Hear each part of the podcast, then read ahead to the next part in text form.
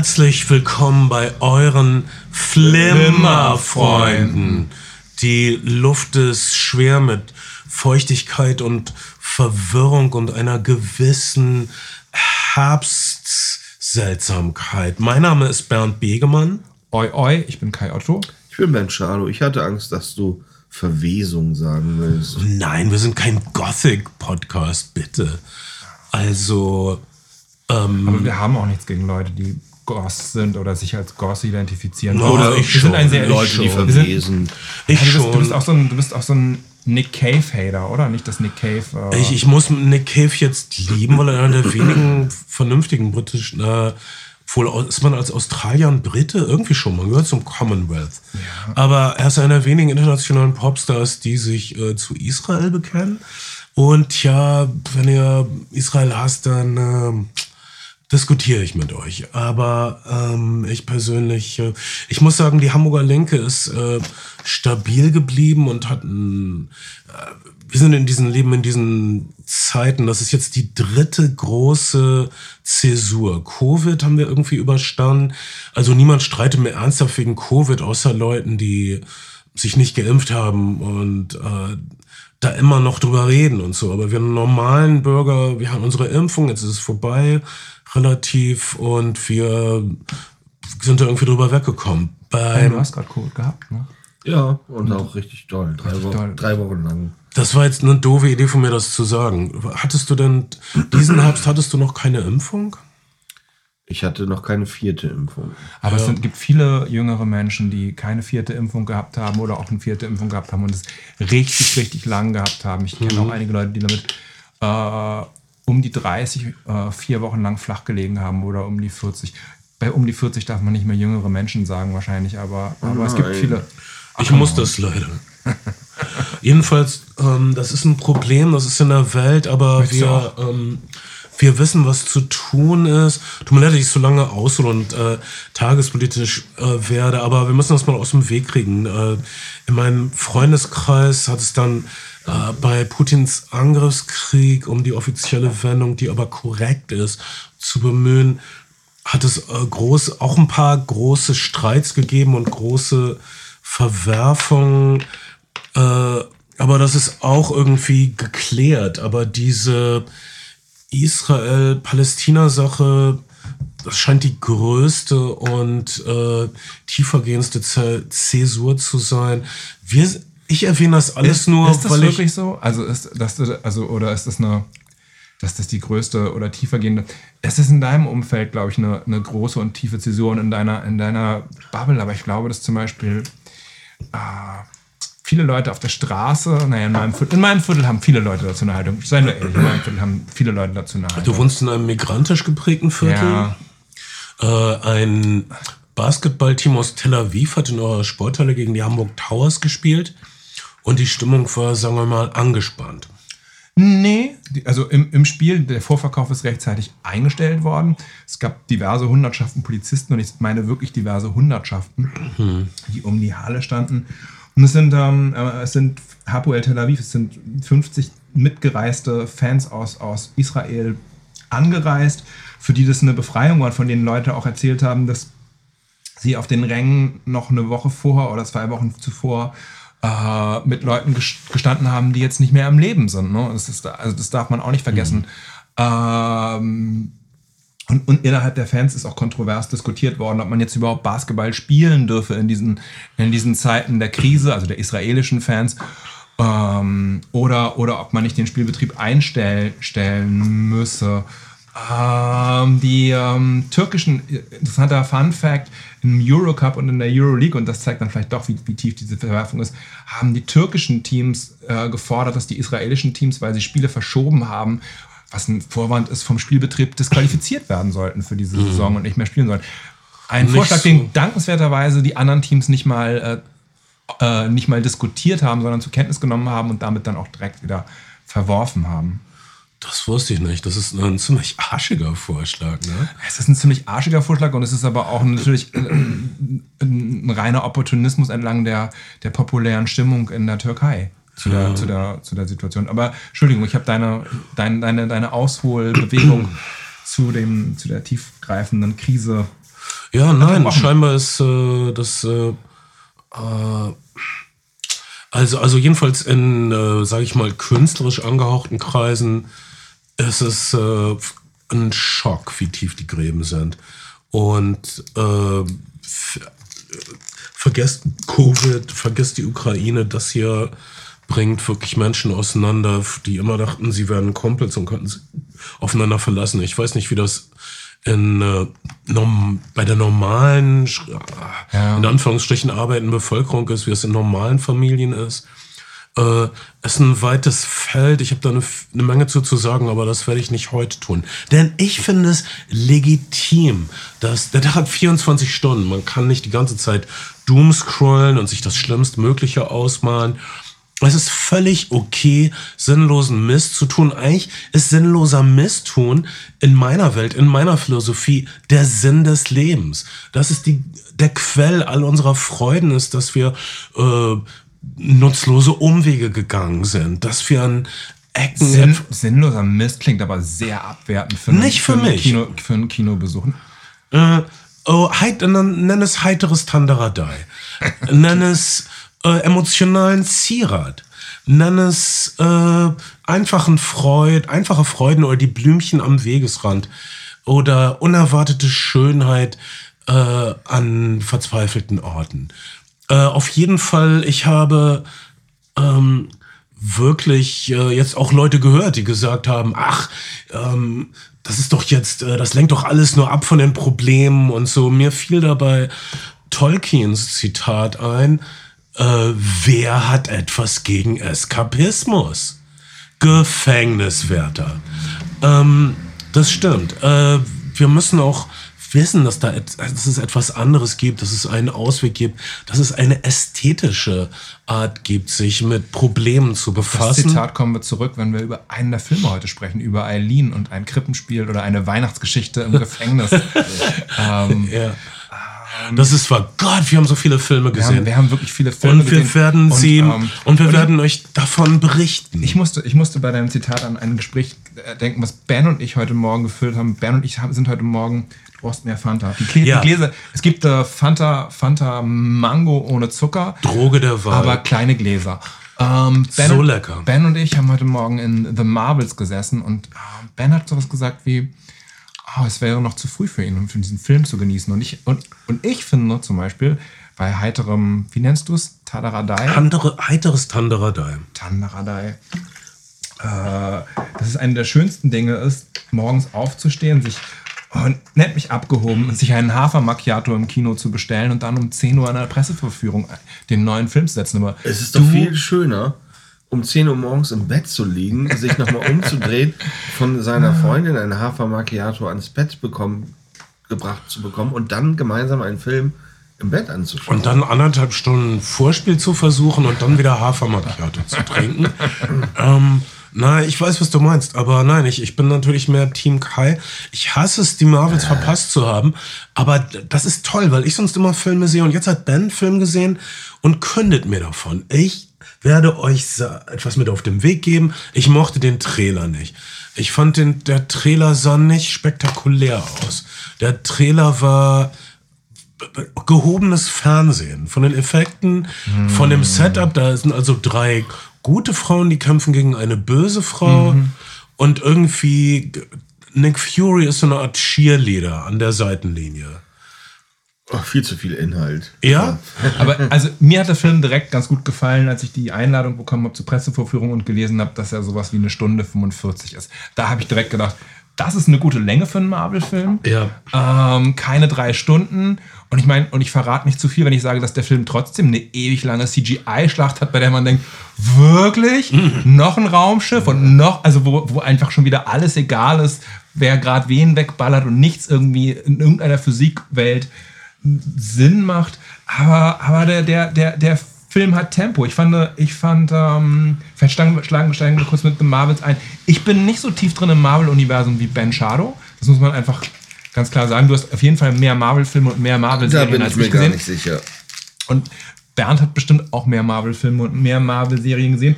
Ähm, viele Leute haben direkt nach dem Film gesagt, dass es irgendwie, dass erstmal auf so viele äh, angespielt wird und auf so viel gerifft werden würde, dass man gar nicht genau weiß, wo man ist und mit wem man es zu tun hat. Aber vereinfacht gesagt ist die Prämisse tatsächlich das, was du im Trailer auch gesehen hast. Ein neues Marvel-Team findet sich. Ähm, The Marvels, drei äh, junge Frauen, die gegen einen Bösewicht, die, äh, die, die für eine vermeintlich untergegangene Zivilisation steht, antreten müssen. Das ist die Prämisse des Films. Das versteht man auch spätestens zur Hälfte des Films. Und die drei Frauen haben irgendwie so eine Körpertausch, Dimensions, Genau. Brücke, bla. Kannst du das erklären oder ist das einfach nur. Das wird nicht weiter erklärt. Das liegt daran, dass sie alle äh, was mit Licht können. Ja, sie können.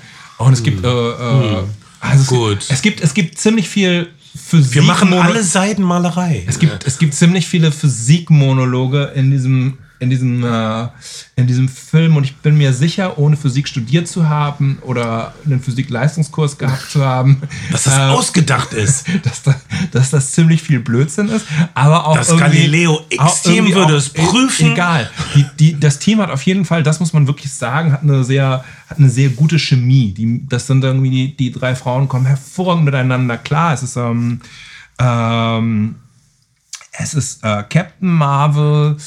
Äh, und dann, dann gab es diese sehr schöne äh, äh, Netflix-Serie. Miss Marvel?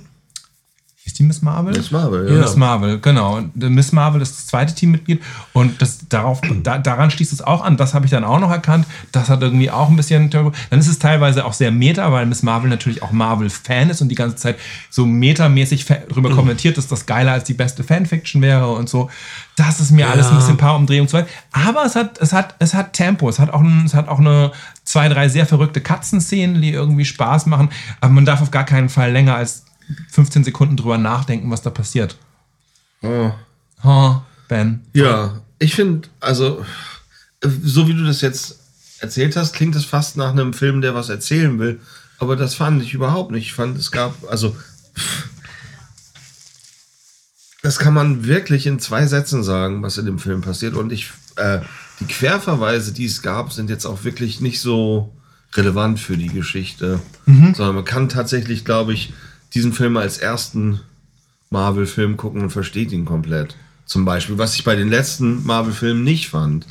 Die waren ein heilloses Durcheinander. Dieser Film ist auch ein heilloses Durcheinander, aber er gibt auf, irgendwas zu erzählen. Ja, aber, ich. aber, die, aber deswegen die, ist es nicht so die, schlimm. Die Backstories, die Backstories der, der Figuren Sind offensichtlich- irrelevant. Sind, ja, sind.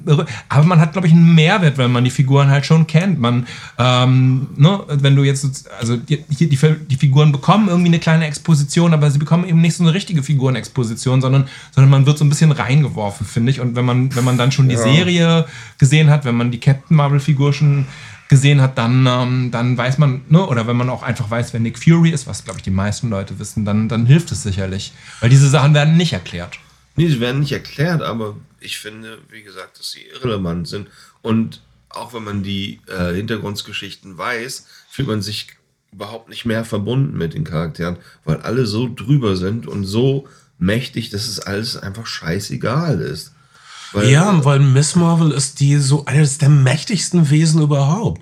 Also, also Quatsch, Captain Marvel. Ja. Captain Marvel, wie, wie sie von Brie Larson gespielt ist. Und, und da frage ich mich, wie, wie ist da die Machtbalance? Weil Miss Marvel hat eigentlich eine kleine Pupskraft. Die ja, kann- aber sie kann aber- jetzt auch alles. Aber sie baut. Die kann jetzt auch alles? Sie, sie, äh, sie, sie, äh, sie lernt dazu. Und, sehr ähm, schnell. Innerhalb, Und eigentlich Pro- innerhalb der dritte Tages. Charakter, Professor, Okay, dann ist ja Professor, Professor Marvel, äh, lernt innerhalb des Films on camera sozusagen das Fliegen. Und auf eine Art und Weise ist es auch eine, ist es auch eine Familiengeschichte. Und Aber man das sieht wär schön, wenn es eine Familiengeschichte Naja, schon. Es wäre. geht, es, es geht doch schon um, es ist auch eine, eine, eine Eltern-Kind-Geschichte bei, bei Miss Marvel und auch bei Professor Marvel und, und, und Captain Marvel. Ja. Ist es ja eine, gibt es ja eine familiäre Backgeschichte. Äh, Der steckt da drin und wird angedeutet, aber Mhm. es wird überhaupt nicht erzählt und überhaupt nicht aus, ausgeführt. Es ist, ich, es ist wirklich so wie ein, ähm, wie ein vierseitiges Hochglanzmagazin, was man schnell mal durchblättert. Es hat, es, ja, es hat viel. Es hat, ja, ja. ich also, ich finde es aber nicht nur scheiße. Ich muss sagen, ich, also was mir, was ich beeindruckend fand, ist, dass sie sich diesmal echt Mühe gegeben, gegeben haben mit den visuellen Effekten. Ja. Ich finde tatsächlich, dass die, dass die Settings schön waren und auch zum, Ja. zum Staunen. Der, der direkt, Und direkt das erste so auf so eine. Art Marslandschaft äh, hat, mich, hat mich an die Magie äh, von Zack McCracken erinnert auf dem Mars. Oh, herrlich. Hätte ich Lust drauf, weil mm, Captain Marvel steht, das, das, das ist kosmische Science Fiction. Nicht soziologische Science Fiction, sondern du brauchst eine planetenübergreifende Geschichte, wie bei den Guardians. Ich mochte den Original Captain Marvel Film mit Brie Larson sehr, der in den 90ern spielte, weil es für mich persönlich eine der schönsten Vorstellungen war mit meiner äh, 12, damals 13-jährigen Tochter, 14-jährigen Tochter. Und der spielt in den 90ern und featured viel 90er Jahre Musik. Und äh, und der Ton war sehr laut und meine Tochter war weggeblasen von diesem geilen 90er Jahre Ah. Grunge-Rock und auf der Heimfahrt haben wir dann ganz viel Hole gehört und so und das war mir sehr macht recht, dass sie das mehr hört. Passiert in diesem Film nicht. In Es diesem- gab keinen geilen Grunge-Rock. In diesem Film gibt es eine, eine Art Bollywood-Sequenz, die aber auch ein bisschen ist wie die äh, Regenschirme von Cherbourg, also wo Dialoge wirklich in einer sehr ähnlichen Artikulation wie die Regenschirme von Cherbourg äh, gesungen, sch, äh, schrägstrich gesprochen werden. Und ähm, das, ne, also es ist schon auch in so ein wildes kulturelles Mash-up. Es ist sehr divers. Es, äh, es gibt wieder Migranteneltern, die stolz sind auf ihre Tochter, so, äh, obwohl die eigentlich was anderes wird als das, was man vielleicht von ihr erwartet hätte. Das ist alles, das ist alles irgendwie ganz, ganz schön und ganz, ganz bunt und macht. Es ist macht nicht, es, es ist nicht, okay, Laune du hast, es, okay, es ist also nicht zu sehr ein Wokeness-Poster. Was ist denn ein Wokeness-Poster zu sehr? Ich finde, also, äh, ich finde, du findest, du findest, ich habe ich hab so, eine, so eine Reportage in Deutschland. Ich bin ja des Teufels Advokat. Das ist nicht meine Meinung. Ich stelle das nur mal in den Raum. Ich habe hab so eine Reportage in Deutschlandfunk gehört vor zwei Tagen, wo so eine Mutter in, in ich glaube, Berlin-Prenzlauer Berg, wo auch sonst, äh, ihren Kindern, Kindern so vorschlägt, ey, wollt ihr, wollt ihr mich nicht mal mit R anreden und, und wenn ihr über Papa spricht, mit sie, von sie reden? Oh und die Gott. Kinder, die Kinder so, oh nee, nee, warum Echt, denn? wozu soll Voll das? anstrengend und so. Und Papa so, hat sich schon Fingernägel Spiel. angemalt. So, okay, irgendwann ist auch mal gut. Ähm, Also, also, ähm, die, die, die WHO sagt, es gibt äh, circa 1,7 Prozent aller Menschen sind äh, Non-binär? non- non-binär. 1,7 Prozent. Es gibt aber viel mehr Menschen, die das behaupten von sich. Was sie meinen immer- ist, dass sie so wie ich vielleicht in ihrer Pubertät mal mit Schwänzen experimentiert haben, die nicht ihre eigenen waren. Das ist, was sie meinen. Aber das heißt nicht, dass ich non-binär bin. Damit könnte ich nicht angeben. Irgendwann, also, ich, ich wünschte, das wäre nicht so ein Problem, aber ich, das ist noch eine. Aber, aber schlimmer, schlimmer als die Leute, die, die das in deiner Welt fälschlicherweise vermeintlich behaupten, äh, fälschlicherweise vermeintlich sage ich, sind natürlich die Leute, die sich darüber aufregen. Irgendwie, pff, was, was, ist denn, was ist denn zu verlieren? Sollen Leute, sollen Leute doch die Pronomen wählen, die sie, die sie sich immer gewünscht haben und sollen Leute doch, mir doch egal. Echt. Ja, dann müssen sie aber eine Gebrauchsanweisung dazu geben. Und nicht sauer sein. Also, wenn du wirklich Bartstoppeln hast, aber äh, möchtest sie genannt werden, aber nicht im weiblichen Sinne, sondern im mehrere Leute sie. Du, oder du möchtest einige Leute in Deutschland wollen they genannt werden. Komm, das ist ein bisschen affig. Das ist so wie Julius Caesar in den Asterix-Comics, der dann immer wir sagt. Also, ah, also naja, okay. Wir, das- wir im Sinne von Krankenschwestern plural. die Sache ist, Kai, was ich meine, ist, das Ganze ist noch nicht ausdiskutiert. Äh, Und ich diskutiere das gerade. Und ich bin ein bisschen verwirrt und alle Leute, viele Leute, die sagen, sie hätten einen Durchblick, äh, sind auch im Grunde verwirrt und tun nur so, als hätten sie Durchblick. Das ist meine feste Meinung und ich bin Hardy Krüger. Krüger ist tot, oder? Ja, ich fühle mich tot, wenn ich mit dir über diesen öden aber Scheiß spreche. Ben hat- Ben okay, hat- also du lehnst also ab, Poster. Ich habe das auch nur gesagt, weil ich irgendwas Kontroverses sagen wollte. Ja, also Disney ist natürlich wirklich so ein, so ein, äh, so ein Fahnenträger, wenn es um Diversität gibt, geht und gibt, gibt sich da manchmal ein bisschen zu viel Mühe im Sinne von, die Bemühtheit klingt durch das, den Film hindurch. Das ist hier aber überhaupt nicht so. Die Figuren haben Chemie, es macht Spaß, es ist bunt. Ähm, ich hatte, ich Ich hatte habe eine voll, gute Zeit. ich hab voll Lust, es zu sehen und Okay. bin sauer, Ich- dass ich es heute verpasst habe. Ähm, vielleicht bin ich auch gerade ein bisschen geärgert darüber, dass ich. Ähm, ha- habt ihr Strange New äh, Worlds geguckt? Leider noch nicht. Ja, nicht. Das ist wirklich toll. Und äh, endlich hat Star Trek ähm, seine Musical-Folge bekommen. Oh. Und das ist wirklich wundervoll. Das ist die letzte Folge der zweiten Staffel und es ist wirklich ganz, ganz, ganz toll. Und ich habe mich halt heute während des Films gefragt, wieso schafft, äh, schafft eine Star Trek-Folge, die eine Stunde lang ist oder 50 Minuten lang ist, mir Charaktere so nahe zu bringen, dass ich am Ende weine und weil ich deren Lebensgeschichte verstehe und weil ich denke, ja, okay, du bist mir irgendwie ans Herz gewachsen, aber ein Blockbuster mit anderthalb Stunden schafft, schafft das überhaupt nicht. Ja, aber der Film versucht es ja auch gar nicht. Das, genau, das meine ich mit, das, nicht das, meine ich mit, das meine ein das meine ich, das meine ich mit, es gibt keine, keine, keine Backstory zu den äh, Personen. Die, ich würde denken, dass Marvel Ultras einfach einen Mehrwert darauf, äh, darin sehen, weil sie die Zitate, Anspielungen verstehen und weil sie einfach sehr viel über die Charaktere wissen. Ähm, für mich ist es vorwiegend eine, eine bunte, heitere Zwei-Stunden-Oberfläche gewesen, die sich so gut hat weggucken lassen ohne, ohne, ohne, ähm, irgend, ne? Das, was Martin. Also, ihr, du, du würdest sagen, ein äh, okayer Marvel-Film, aber kein herausragender Marvel-Film. Und du würdest sagen, ein okayer Marvel-Film, aber emotional nicht involvierend. es ist wie eine Achterbahnfahrt ohne Looping. Darauf brauche ich jetzt äh, Droge Kinderduo. der Wahl, Kinderduo. Im Regal als neu angekündigt. Und es ist neu und die Gebrauchs und Aber es der, ist natürlich alt auf eine der Art und Weise. Pitch ist, dass das, äh, was, wie hast du es eben beschrieben? es Überraschungsei auf Keks ist Überraschungsei oder Kinderriegel auf auf Keks. Keks. Also es ist, es ist das berühmte äh, Keks, äh, Schokolade auf Keks-Prinzip, was wir ja schon kennen. Nur, dass halt die weiße und die äh, braune Schokolade aus dem Kinderriegel oder dem Ü-Ei jetzt äh, quasi halb halb auf den Keks aufgebracht worden sind. Verstehe. Und man kann, das, halte das das, mal schlägt die. Packung vor, so ist die, äh, so ist die Verzehrempfehlung. Man kann, sein- man kann ihn in der Mitte durchbrechen und seine Lieblingshälfte zuerst essen. So schlägt es die Packung von Ja, aber das ist ja super vor. ärgerlich, wenn dann die schlechte Hälfte Ja, ja, bleibt. ich finde die Reihenfolge auch ab- verwunderlich. Ich möchte eigentlich beides gleichzeitig ich würde, ich würde eigentlich immer erst sagen, das, was man weniger geil findet, essen, um dann, wenn der Hunger nachlässt, äh, das Geile zu essen, damit man es irgendwie und so. Also dann noch Ich würde einfach immer nur das Geile essen. Ich habe mir jetzt beide Farben gleichzeitig in den Mund gesteckt. Deshalb sehe ich keinen Unterschied. Hm, Das ist doch mein Tipp an alle Leute da draußen. Immer alles dauernd essen und zwar gleichzeitig. mehr ist mehr. Das, das ist auch ein, ein, ein äh, naturwissenschaftliches Gesetz.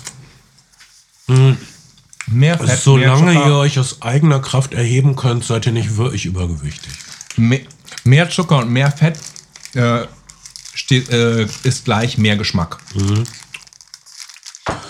Ähm, wenn das wirklich eure Freunde sind, dann wollen sie euch nicht zu einer Diät überreden. Und wenn es wirklich eure Freunde sind, dann schenken sie euch auch keine Mitgliedschaft in einem Fitnessstudio.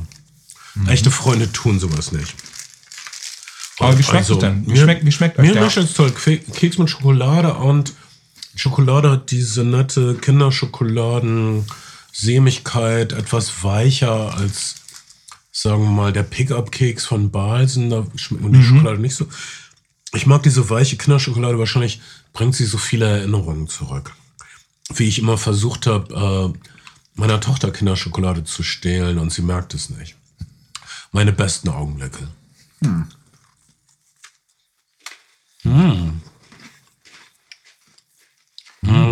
Okay. Ich Okay. noch sagen, wir haben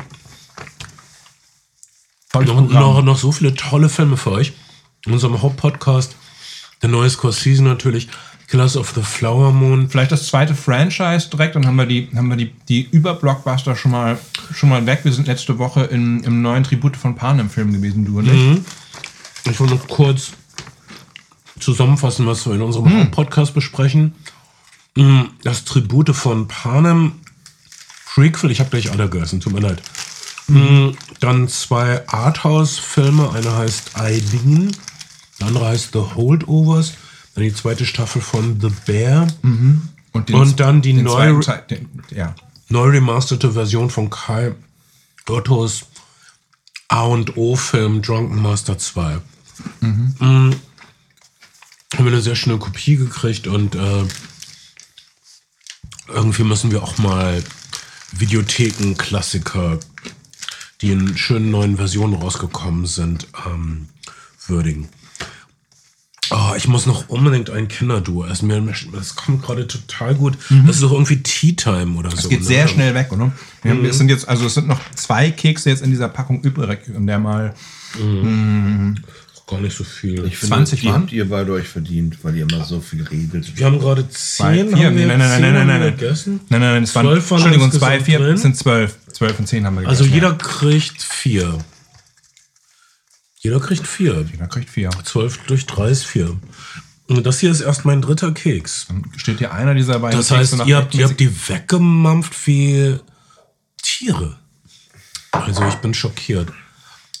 Die ganze Zeit geredet und das mit vollem Mund. Mhm. Okay, du schiebst den wirklich so in einem rein. Ähm, dann, dann lass uns doch, lass uns doch kurz ähm, über, über die Tribute von Panem, fünfter Teil, das Prequel, reden. Ähm, wir haben uns vom Kino getroffen zu einer mittäglichen Zeit und ähm, du bist sehr, du bist freudig aufgeregt gewesen, weil du gesagt hast, oh, dieser Retrofuturismus, das gefällt mir sehr, sehr gut. Ich schäme mich ein bisschen dafür, aber ich habe richtig, richtig Bock. Das waren deine Ja. Worte vom Kino. Und, und frei während- wiedergegeben. Ja, und während des Filmes gab es auch äh, öfter, es, äh, ich meine, Bildungsbürger freuen sich, wenn, wenn, wenn sie eine Chippendale-Kommode sehen und so. Und wir Proll-Ästheten freuen uns, wenn wir ähm, eine retrofuturistische Stadt äh, sehen können, die so aussieht, wie man sich in den 50er Jahren die Zukunft vorgestellt hat. Äh, das, ist, das ist irgendwie ein Style, der mich immer glücklich macht. Diese retrofuturistische Stadt sieht äh, nicht nur rein zufällig aus wie Berlin. Es ist einerseits der sozialistische Zucker der Berliner Prachtalleen zu sehen und verfremdet zu einer Retro-Zukunft und andererseits, um die, die, äh, den zweiten totalitären Staat auf deutschem Boden äh, zu benennen, zum Beispiel das äh, nationalsozialistische Olympiastadion. Äh, ebenfalls als äh, verfremdet, äh, als, als, als Kathedrale. Ja, der Film ist komplett in Babelsberg gedreht. Und dann noch ein bisschen Rheinland-Pfalz und ein ganz, ganz ein bisschen Polen, aber komplett in Deutschland, muss man sagen. Ja.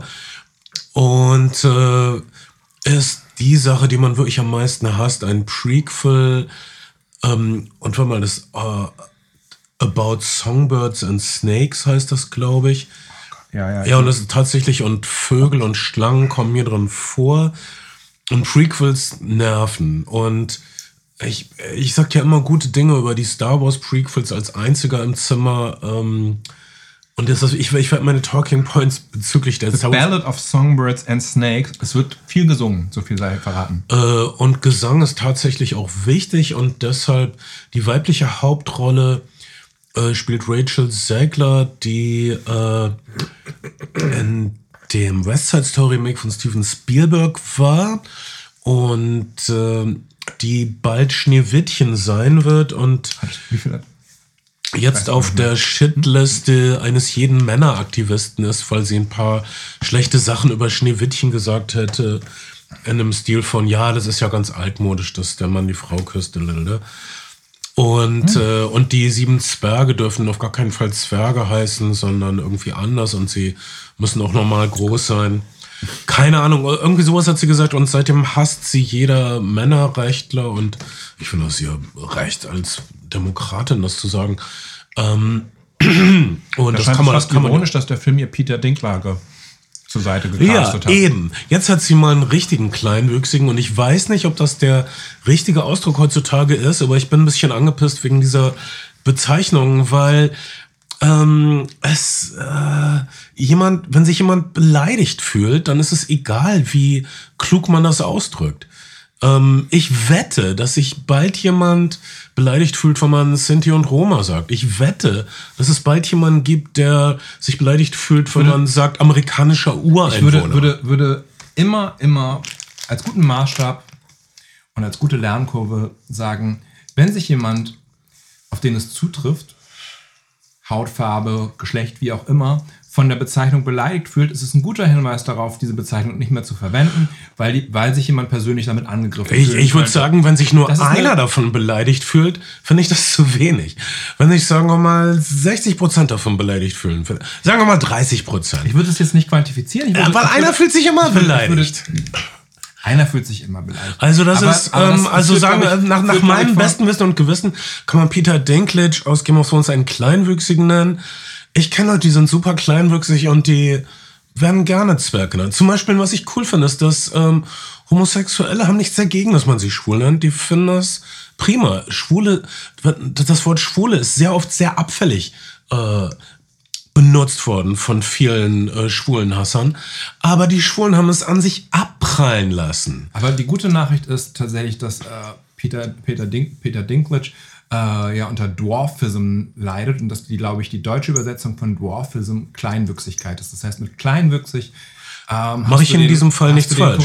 Hast du den korrekten Begriff? Äh, Aber wir haben das nächste Problem, weil unsere Hauptdarstellerin Rachel Zackley spielt, äh, gehört zu einer Ethnie, die sie Covey nennt. Und Covey sind das, was man früher fahrendes Volk nannte oder in Anführungsstrichen Zigeuner. Die die man jetzt Sinti und Roma nennen müsste. Aber das geht nicht, weil in dem Film gibt es keine Sinti und Roma. Sie heißen Couvé, aber es ist eine Zigeuner-ähnliche Bevölkerungsgruppe. Ja, oder, oder, was auch immer, aber ähm, ähm, das ist das Zigeuner, Problem mit. Zig ne, Zigeuner, auch ein guter Hinweis. Sinti und Roma sehen sich selber als Sinti und Roma und, und das, das, beschreibt ja auch eine, eine, sehr konkrete Volksgruppe und möchten nicht Zigeuner genannt werden. Nein, aber Zigeuner sind, weglassen, aber, Sinti Roma verwenden. Aber die Wissenschaft, äh, wenn du über sie forschst, musst du, heißt Ziganismus, was so ziemlich dasselbe ist. Und es ist ein exkludierender Begriff, weil Sinti und Roma sind was 70 Prozent aller Leute, die man früher fahrendes Volk genannt hat. Und ja, es, du, du, du, du, du, du exkludierst die Jenischen. Ich weiß genau, nicht, aber dann sagst du halt die Jenischen und Sinti und Roma. Das ist doch jetzt nicht so schwer. Es muss doch sozusagen hm. nicht den Überbegriff Zigeuner dafür geben. Du kannst doch sagen, Sinti und Roma meint ja eine bestimmte Bevölkerungsgruppe aus bestimmten Teilen Europas. Äh, Jenischen meinten eine andere Bevölkerungsgruppe, die einen ähnlichen Lebenswandel gehabt Ist haben. Ist ja nicht klar, dass das im Grunde Inder sind? Das sind Inder, die äh, sich aus der osmanischen Sklaverei befreit haben und nur nach Westen fliehen konnten. Und wieso sagen wir nicht äh, Native-born Indians? Warum sagen wir nicht Sinti und Roma, wenn sie sich damit Rachel, Rachel Säckler in diesem Film muss man Covey nennen, weil die nennt sich Covey. Äh, fahrendes Volk. Egal, die Gesch also Prequels sind nervig, da sind wir uns hoffentlich einig. Ähm, ich überlege gerade, ob mir ein gutes, gutes Prequel einfällt. Wir wissen, wie es ausgeht. Und also Star Wars Prequel wissen, dass Anakin Skywalker irgendwann Darth Vader wird. Brauchst du dafür drei Filme? Na, die Prequels von Star Wars erzählen noch viel mehr und sind eine politische Allegorie. Insofern sind, sind sie okay. Aber hier erfahren wir die Geschichte. Wie konnte Donald Sutherland, der böse alte superweiße Mann, der auch noch Snow heißt, mhm. der böse Spielmaster und Herr Sie heißt von Grey mit Nachnamen. ja. Sehr guter Punkt. Ähm, die Namen sind sehr, wie sagt man auf Englisch, sprechend. Nose, sehr, ja, sehr sprechende sehr, Namen. Wenig, wenig subtil. Und äh, Tribute von Panem Prequel ist auch nicht so subtil, aber verfügt über Schauwerte. Ähm, jedenfalls, äh, wir sehen also, falls ihr die Tribute von Panem Filme gesehen habt, ähm, wie also diese Gesellschaft zusammengehalten wird durch grausame Spiele. Die Oberschicht in der Stadt äh, tötet rituell junge Abgesandte aus den verarmten arbeitenden Distrikten. Dies ist, so lernen wir in den Tribute von Panem-Filmen, eine äh, Herrschaftsmaßnahme, um die Gesellschaft zu regulieren, um die arbeitenden Distrikte in äh, Angst und Schrecken zu halten und in Respekt vor der Macht der großen Stadt zu halten. Und Coriolanus Snow, gespielt von Donald Sutherland, ist also der große Ringmeister und El Presidente ja. und große Anführer, den wir ja. Der, der, der, der ultimative Machiavellist, sagen wir mal. Ein zynischer Herrscher, der tut, was getan werden muss und eine Schwäche für Rosen hat. Wir haben ja in unserem ursprünglichen Podcast zu Die Tribute von Panem darauf hingewiesen, sehr deutlich und dann auch, glaube ich, über den eigentlichen Film gesprochen, dass es, dass es ein sehr, dass es ein, dass es sehr, sehr viele Battle Royale äh, Kinji Fukasake äh, Anleihen und Anspielungen gibt im Originalfilm und die Autorin der Buchvorlage hat gesagt, sie hätte nie von Battle Royale gehört, als sie das Buch geschrieben hat. Und das wäre wär ja alles so selber zugeflogen, äh, wie ein Songbird oder wie ein Vogel. Ähm, jetzt, jetzt wird dieses äh, Universum, dieses sehr erfolgreiche Franchise ganz offensichtlich ausgebaut und, ähm, und was auch immer noch ein bisschen Geld an den Kinokassen bringt, darf nicht sterben. Und allein deswegen gibt es ein Prequel, was den Machern jetzt 50 Jahre Zeit lässt, nochmal ein paar weitere Sequels zum Prequel hinzuzufügen. Ja, ich habe keine Lust auf dieses. Wieso können sie nicht einfach sagen, was danach passiert ist? Diese, ach, diese Prequels. Aber es äh, muss wohl sein. Und dann äh, sitzen wir da drin und äh, es fängt also an mit äh, einer Art super äh, desperaten Szene, eine zerstörte Stadt im Schnee, mhm. eine, ein kleiner Junge und seine ältere Schwester schleichen durch die Ruinen, beobachten Kannibalismus, versuchen am Ge Leben zu bleiben. Wir erfahren, dass das der junge Coriolanus Snow ist, der spätere Herrscher von Panem und seine hm, Cousine oder Schwester? Seine oder? Schwester, ah. die dann nach Hause kommen und erfahren, dass ihr Vater hingerichtet worden wäre weil er als Rebell identifiziert worden ist. Ähm, das wird, diese, diese abwesende Vaterfigur wird auf jeden Fall den jungen Coriolanus, hat ihn geprägt und wird ihn in seinen späteren Handlungen auch sehr, sehr noch prägen. Äh, die Geschichte macht dann einen Sprung ungefähr 20 Jahre weiter, 15 Jahre weiter und die Kinder sind zu Teenager-Jungen slash jungen Erwachsenen geworden. Ja, und alles geht um Coriolanus Snow, ein gut aussehender, blonder, äh, athletischer, aber auch schon ein bisschen schlagsiger Darsteller, denn der die, wie, wir da, wie ich dann erfahren musste, fast drei Stunden dieses Films gut trägt. Also ist ein guter, ähm, das ist ein ziemliches Pfund, was, was man erstmal stemmen muss. Also, also der, der Film ruht wirklich auf den Schultern dieses jungen, und unverbrauchten Hauptdarstellers und äh, er macht seine Sache gut, finde ich. Und, und ähm, wenn du sagst, der Film, dann muss man sagen, ähnlich wie zum Beispiel auch Killers of the Flower Moon, über den wir auch noch sprechen werden heute, ähm, in dem Film verbirgt sich irgendwie mehr als ein Film. Der Film hätte nach der Hälfte der Zeit auch erstmal gut zu Ende sein können und hätte einem ein ganz okayes Prequel gegeben, aber er hängt dann noch eine zweite Geschichte ran. Also der erste Teil der Geschichte ist, ähm, die Vertreter der vermeintlichen Oberschicht, zu der Coriolanus sich so halb zählt. Wir lernen, ähm, er tut so, als wäre, also er ist definitiv aus besserem Hause, aber aus besserem verarmten Hause und pflückt sich sein Outfit so ein bisschen zusammen und hofft auf ein Stipendium. Er bekommt dieses Stipendium nicht, denn ab diesem Jahr ist ein äh, sogenanntes äh, Patreon-System eingeführt worden. Apropos Patreon, wir werden auch äh, wieder ordentlich Bonus-Content heute für Patreons liefern äh, in extra Podcasts und jeder dieser Patreons soll bei den, bei den, bei den diesjährigen Hunger Games eine Spielerin als Pate betreuen. Ähm, die, ein, ein, ein Mentorensystem. Ein Mentorensystem, stimmt, das ist das und, System, Mentoring-System. Äh, äh, uns wird sehr viel Einblick in diesen sich nur, also wir haben ja also diese Gesellschaft, die aus den Ruinen entsteht und die recht autoritär ist, die sehr viel, die fast aristokratisch ist, wo sehr viel um äh, Beziehungen geht und um Status. Und um Herkunft auch. Wir lernen, dass ein, eine Familie sich einfach nur über das Geld in die bessere, in die bessere Gesellschaft eingekauft hat. Um Intrigen. Und da ist es auch kein Wunder, dass Peter, Peter Dinklage aus, aus Game of Thrones dabei ist, weil es erinnert ein bisschen an die monarchischen Gesellschaften aus Game of Thrones und äh, House of Dragons. Also ja, und das alles in schönen Kulissen mit gut ausgedachten ähm, Kostümen, die manchmal ein bisschen over the top ist. Äh, der junge Coriolanus Snow sieht also die äh, Octavia Butler ist die Herrscherin. Sie ist eine verrückte Wissenschaftlerin, die gleichzeitig die absolute Herrscherin ist. Mhm. Und sie hat ein sehr verrücktes Kostüm an gegen Ende, nämlich ein weißes Laborkleid, was ab der Hüfte aufwärts irgendwie rot besudelt ist, mhm. was sehr plakativ ist, was ein sehr plumpes. Der Film, der Film ist an, äh, an vielen Stellen Kostüm plakativ. Ist. Bei den Namen ist er plakativ. Ähm, in seinem Planting, also in dem, oder in seinem Prime, also in dem schon zu erzählen, was später wichtig werden wird, ist er plakativ. Wir bekommen so en passant irgendwann mal Vögel vorgestellt, die äh, Gespräche aufzeichnen und dann übersetzt wiedergeben können, eine neue, eine ihrer neuesten Überwachungstechnologien. Ähm, sehr früh wird über Coriolanus gesagt, also zum einen erfindet er für neue Dinge für die Hunger Games, um die Einschaltquoten zu stärken, aber dass er manchmal den Hass, den sein Vater in dessen Augen am Ende nur noch Hass gesteckt hätte, in seinen Augen hätte.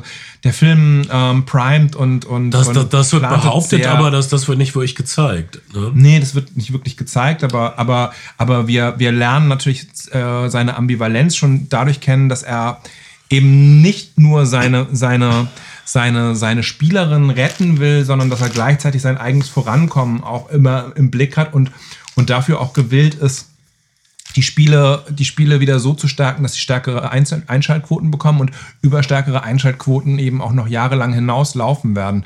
Während Peter Dinklage als zynischer, opiatsüchtiger Wissenschaftler ähm, ähm, eigentlich möchte, dass diese Sache endlich aufhört.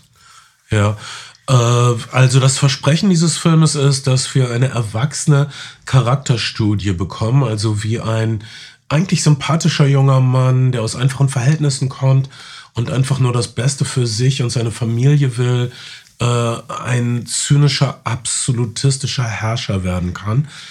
Äh, das Versprechen löst der Film nicht wirklich ein, was auch daran liegt, vielleicht, dass er ab zwölf ist. Er ist für Young Adults. Er lässt die mhm. wirklich üblen, blutigen Abgründe aus. Es wird also mehr erzählt als gezeigt. Es wird mehr angedeutet als durchgeführt.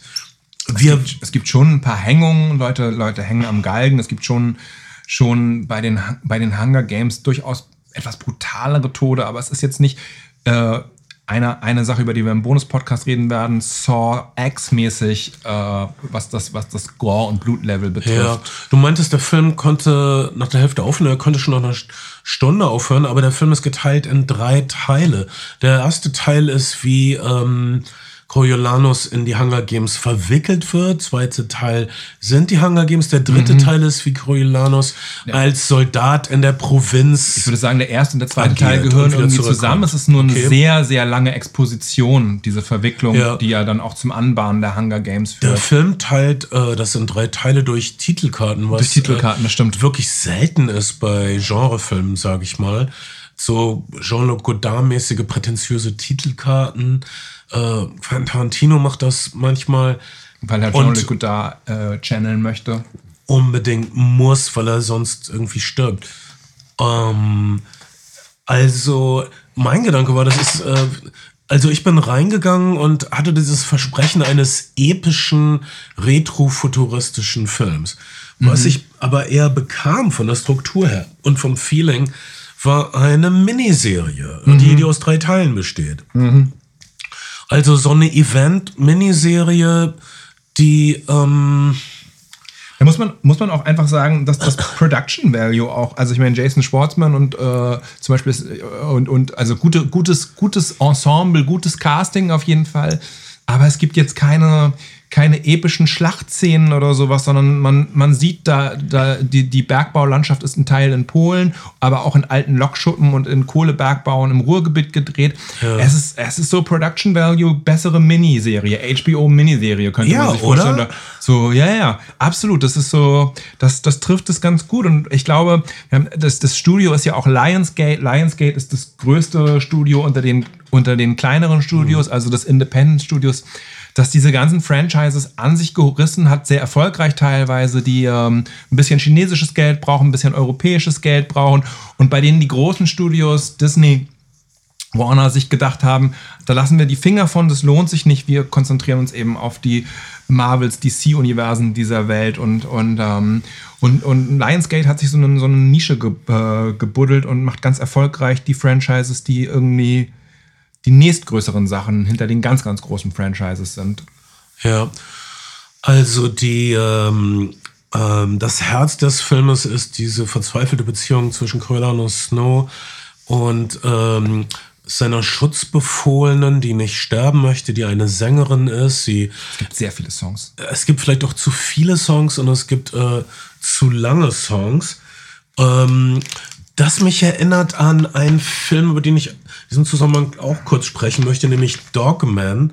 Ah ja, den hast, den, den hast du gesehen, stimmt. Luc Besson, der, der jetzt auch in den Kinos läuft. Ja, der drei Lieb. Songs äh, ungekürzt, ohne großen erzählerischen Mehrwert einfach so ausstellt äh, Travestie-Performance ist also jemand bewegt seine Lippen zu den Aufnahmen von drei Songs. Das passiert dreimal bei Dogman und das stoppt den Film.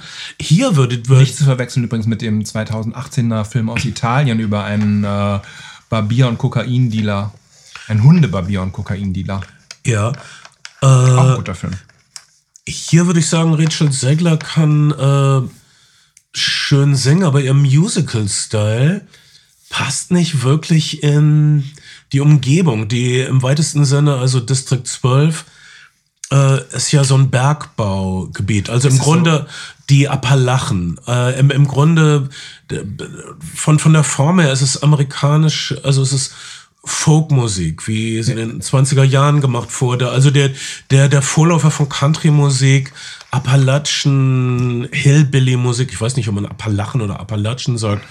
Und ihre, ihre Musical-Stimme passt nicht wirklich dazu. Ich habe das Gefühl, dass die, dass die so auf TikTok, was ja für so Folk und, und, und Shanty-Songs, Shanty war jetzt schon ein sehr Thema, wo die Kids sagen, oh, Boomer, aber, äh, aber was ja für so, für so Songsachen ganz dankbar ist als Weiterverbreitungsding. Ich habe ein bisschen das Gefühl, dass da jemand auf, auf Viralität geschielt hat mit diesen, mit diesen vielen Songs. Aber vielleicht sehe ich das auch komplett falsch. Ja, also ihre, ihre erste große Szene, wo man, die man erstmal schlucken muss, also sie wird äh, aufgrund einer Intrige, wird sie also ausgewählt, wird, wird also sie bestimmt bei den Hunger Games, die wahrscheinlich, höchstwahrscheinlich tödlich sind für sie, teilzunehmen. Und äh, während sie ausgesucht wird und auf, die, auf das Podium gezerrt wird, singt sie also ein Lied, was irgendwie anspielungsreich ist. Das, das, das kommt eher so vor, als das kommt mir so vor, als, als würde sie bei Le Miserable singen. Sie ist kein Girl, was äh, die Appalachen Folkmusik drauf hat. Sie die ist zu sauber. Ja, die also später eins zu eins gebracht wird. Äh, in einem äh, Saufclub der einfachen Leute. Ähm, Den Titelsong übrigens hat Olivia Rodriguez gemacht, die äh, ihr vielleicht kennt, weil sie diese Elvis Costello äh, äh Kontroverse an den Backen hatte. Sie hat Sachen Nicht Olivia Rodrigo? Olivia Rodrigo, was habe ich gesagt? Olivia Rodriguez? Ja. Olivia Rodrigo hat den. Hat Aber den ich bin mir selbst nicht sicher, was für eine Elvis Costello-Kontroverse. Ah, auf, auf, ihrem ersten Album, das den Superhit Drivers License hatte, ein sehr, sehr schöner Song, ist ein Song, der den Rhythmus von Pump It Up von Elvis Costello ja. ähm, sehr eins zu eins übernimmt und Leute haben sie dann haben sie haben sie dann angeschwärzt und Elvis Costello ist ja aber sehr sehr äh, sehr charmant zur Seite gesprungen und hat gesagt ähm, er würde seit Jahrzehnten Sachen, Sachen Popmusik nehmen und Popmusik wäre schon immer Dekonstruktion gewesen. Sachen nehmen, sie neu zusammensetzen und zu, zu recyceln. Das wäre ein ganz natürlicher Bestandteil von Pop und insofern begrüßt er, begrüßt er den Song und er wäre großer Fan des Songs. So. Also ja. ein sehr, sehr, sehr generöses und, und nettes, nettes Statement. Sehr vernünftiges Statement und äh, ich glaube, er war einfach. Ähm hat, sie, hat sich bestimmt gefreut. Dass, äh ja, und er hat direkt danach Pump, die, Platte, äh, die Platte direkt nochmal auf Spanisch aufgenommen. Cool. Mhm. Ähm, Mit verschiedenen nett. Vokalisten. Also nette Sache. Vielleicht nicht wegen Olivia Rodrigo. Vielleicht ist okay, abschließend zu Hunger Games, äh, A Ballad of Snakes and Songbirds oder Songbirds und Snakes. Äh, ja, ähm, wenn ihr die Welt mögt, ihr seid anderthalb Stunden dieser drei Stunden in dieser Welt, dann werdet ihr manchmal rausgerissen durch äh, forcierten, forcierte Zusammenhänge, die euch vielleicht nicht interessieren unbedingt oder weil ihr schlafwandlerisch wisst, worauf die Geschichte von Coriolanus Snow hinausläuft. Er wird auf gar keinen Fall mit der Liebe seines Lebens zusammen sein. Er ist ein einsamer, grausamer Mann, der ganz alleine Teenager in den Tod schickt, so wird das für ihn enden und äh, auch nicht auch am Ende auch nicht alles so stringent durch, durch, durch, durch, durcherzählt. Ähm, es gibt, ohne zu viel zu spoilern, am Ende noch eine Flucht der beiden Protagonisten, die nicht richtig gut endet. Aber Coriolanus kehrt davon zurück und ist der, der dann in den späteren Teilen oder beginnt der zu sein, der in den späteren Teilen. Ganz am Ende, ganz am Ende macht er etwas sehr Grausames und wenn du diesem sympathischen Hauptdarsteller gefolgt bist, weißt du nicht genau, warum er das tut. Wo kommt mhm. auf einmal diese Grausamkeit oder das kommt dir sehr naja, willkürlich es wird, vor? Es, es, wird schon, es gibt ja schon ein paar, paar Hinweise darauf, er ähm, manipuliert diese Hunger Games, er, er, bringt selber einen der Spieler um ähm, in, in einem nächtlichen Ausflug in das Hunger Games Kolosseum. Also man merkt schon, dass es, der Film versucht schon, ihm diese brutale Seite anzudichten und er ist bereit, auch Menschen zu opfern. Unter Tränen dann in dem Fall, aber, aber äh, ja. Vielleicht ist es für mich nicht nachvollziehbar, weil ich so ein netter Typ bin. und weil ich keinen Gramm Grausamkeit an mir habe. Äh, für Fans von The Hunger Games äh, bestimmt sehenswert, von Fans von Retrofuturismus auch sehenswert. Äh, kein äh, unbedingtes Muss.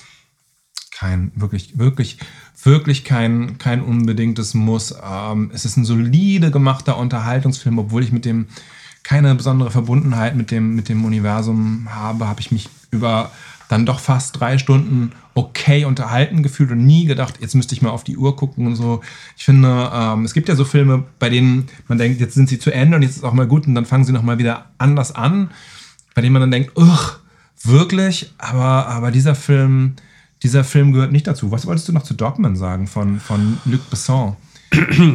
ja, ähm, über Dogman würde ich gern später reden in einem von unseren Bonus-Podcasts. Bonus-Podcast. Wir haben für gut. unsere Patreons Bonus-Podcast und äh, der neue Luc Besson-Film, ich war gespannt drauf, weil das ist praktisch sein Absolutions-Podcast, nachdem es ein paar Vorwürfe gegen ihn gab. Ja. Es ist so ein Coming-Clean-Film. Und wenn, wenn, wenn Bernd sagt Vorwürfe, dann konkret Vorwürfe der, äh, der sexuellen Belästigung und der Vergewaltigung. Ähm, dann reden wir doch über, über einen Film, der nicht drei, fast drei Stunden ist, sondern steigern wir uns langsam, äh, sondern ein Film, der fast vier Stunden ist. Der Film läuft jetzt noch in einigen Arthouse- und Programmkinos in eurer Stadt und vielleicht wird das auch noch eine Weile lang tun und er ist dann ähm, bei Apple TV zu sehen. Das ist der neue Martin Scorsese-Film. Scorsese, wie ich genannt habe, Thelma Shoemaker hat es in einem Interview, Schoolmaker heißt sie, hat ihren eigenen Namen, einen Namen für klargestellt. Äh, seine, seine, seine Cutterin seit seinem äh, allerersten Film. Äh, und die, die, die Ex-Frau, also die, die Witwe von Michael Paul, ähm, dass er Scorsese heißt, seinem neuesten Film Killers of the Flower Moon, der von Paramount in die Kinos gebracht wird und von Apple zu den, zu den Streamern. Und es ist eine Verfilmung des gleichnamigen Buches Killers of the Flower Moon, wobei das gleichnamige Buch eine Art Entstehungs-, Ursprungsgeschichte dessen, dessen ist, was das FBI unter Edgar J. Hoover geworden ist. Und ähm, Scorsese und, und äh, Scorsese und, äh, und Leonardo DiCaprio hatten schon früh die Buchrechte und es gab wohl auch drei oder vier Drehbuchfassungen. Mm, Und Scorsese, äh, Leonardo DiCaprio hätte eigentlich den, den guten, korrekten FBI-Agenten spielen sollen, der, der diese Morde untersuchen soll und der jetzt in der aktuellen Fassung nach ungefähr der Hälfte, vielleicht zwei Dritteln des Films eher eher eine, eine Rolle spielt. Das Buch äh, ist also aus der FBI-Perspektive erzählt und ähm, Martin Scorsese hat in einem Interview mit T. West nach einer, nach einer Filmvorstellung gesagt, ähm, dieser, dieser, äh, dieser äh, FBI-Agent, der jetzt von Jesse Plemons gespielt wird, das wäre im wirklichen Leben ein durchweg guter Mensch gewesen. Es ist der Sohn eines Gefängniswärters, der selber Gefängniswärter geworden ist. Irgendwann hat ein Insasse versucht auszubrechen, hätte ihn schlimm zugerecht, aber hat keine Wut und keine, keine Rachegedanken gefühlt, sondern hat ihn einfach wieder eingefangen und weggesperrt und nichts weiter wäre passiert.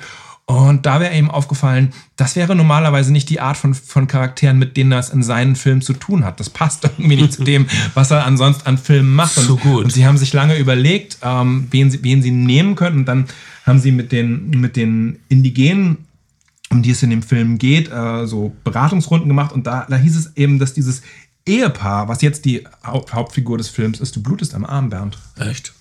Du blutest. Ach, What happened? Ähm, ich habe mich, ich hab mich selbst ähm, gebissen. sich wirklich geliebt hätte war. und das, das äh, bei allem Scheiß, der passiert wird, und in diesem, in diesem Film ist wirklich niemand unschuldig, ist eigentlich nur die Frage, wer wie viel schuldig ist. Und damit sind die zu den Hauptfiguren des Films gewesen und worden. Und das ist äh, der Punkt, weil viele gesagt haben, Paramount wollte keinen 90 Millionen Martin Scorsese-Film äh, finanzieren. Das ist der Punkt, bei dem Paramount abgesprungen ist äh, weil ihnen das zu wischiwaschi in der Drehbuchwendung war und sie nicht genau wussten. Martin Scorsese hat gesagt, wir finden uns einen Film um diese beiden Figuren herum, das wird, das wird. Und ähm, Paramount hätte gerne eine, eine sehr straighte FBI-Geschichte weiterhin erzählt. Apple ist dann an Bord gekommen und Paramount danach auch wieder an Bord. Das ist die Entstehungsgeschichte des Films. Prä-Pandemie. Ja, ewig äh, dran rumgedoktert und äh, viele Leute wollen den Film nicht sehen, als sie erfuhren, wie lange der dauert.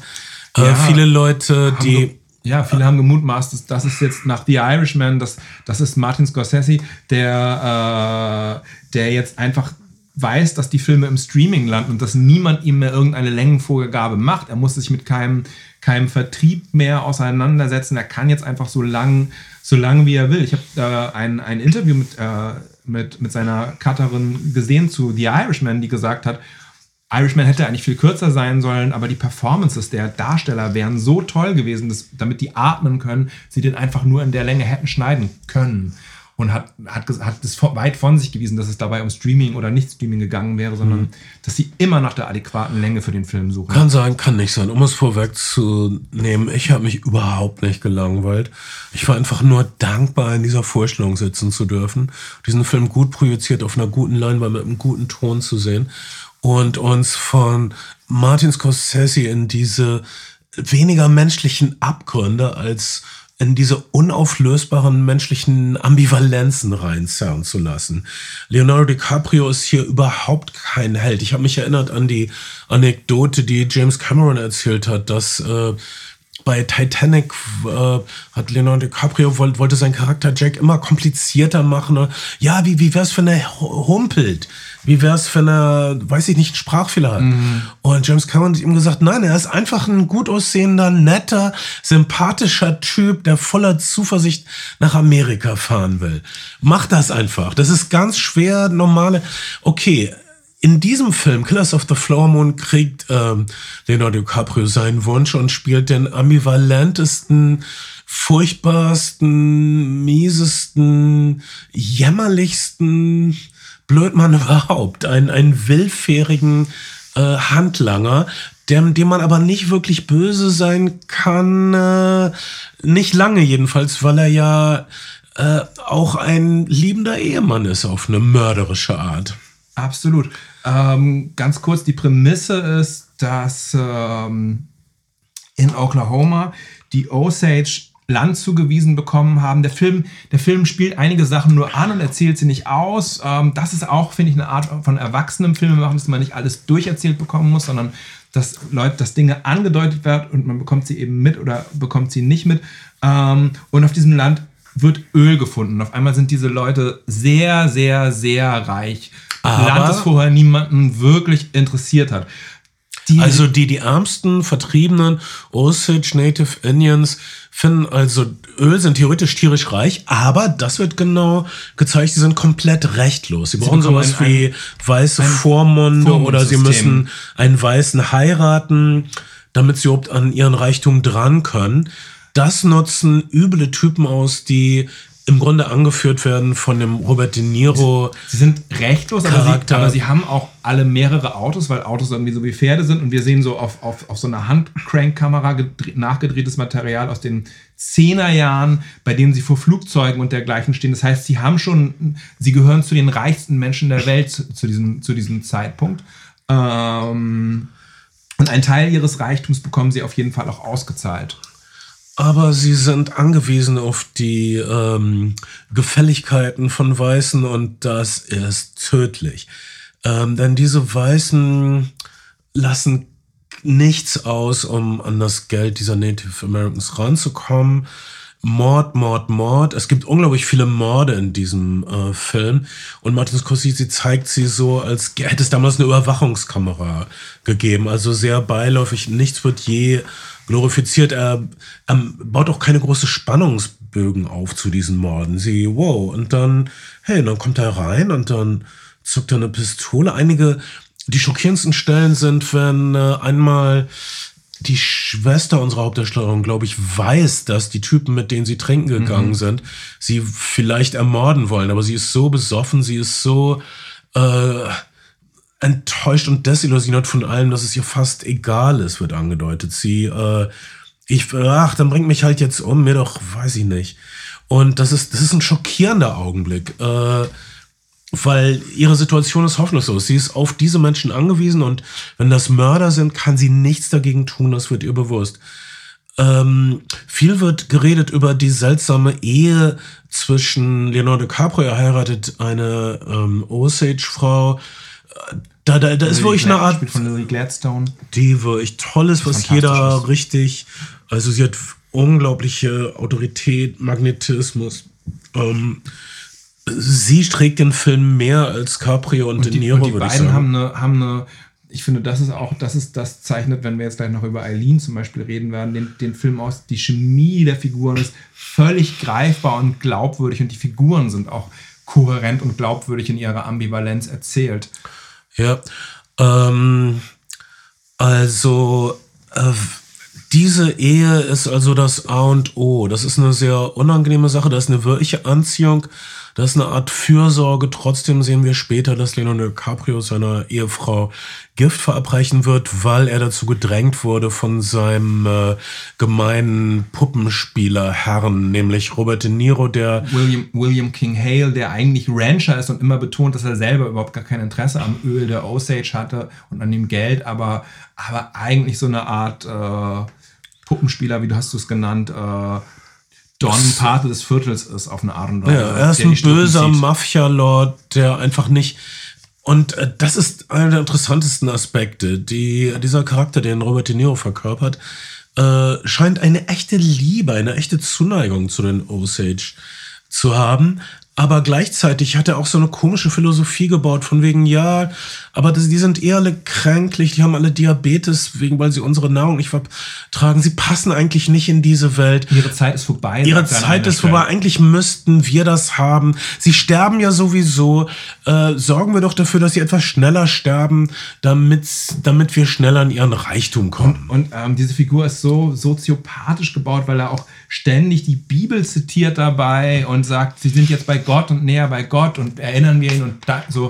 Also er liebt diese Menschen, aber er bringt sie auch kaltblütig en passant um. Und wie kaltblütig so, auch das ist eine reale Begebenheit. Diese Morde passierten, es sind, ähm, wird, wird an einer Stelle erzählt, als ein Anwalt mit einem Zeugen äh, sich bespricht und äh, dieser Zeuge möchte eigentlich zwei Kinder, äh, zwei, zwei Osage-Kinder adoptieren und dann sagt der Anwalt, ähm, äh, du möchtest sie doch aber eigentlich nur adoptieren, um sie danach umzubringen und dann ihr, ihr Vermögen zu erben, oder?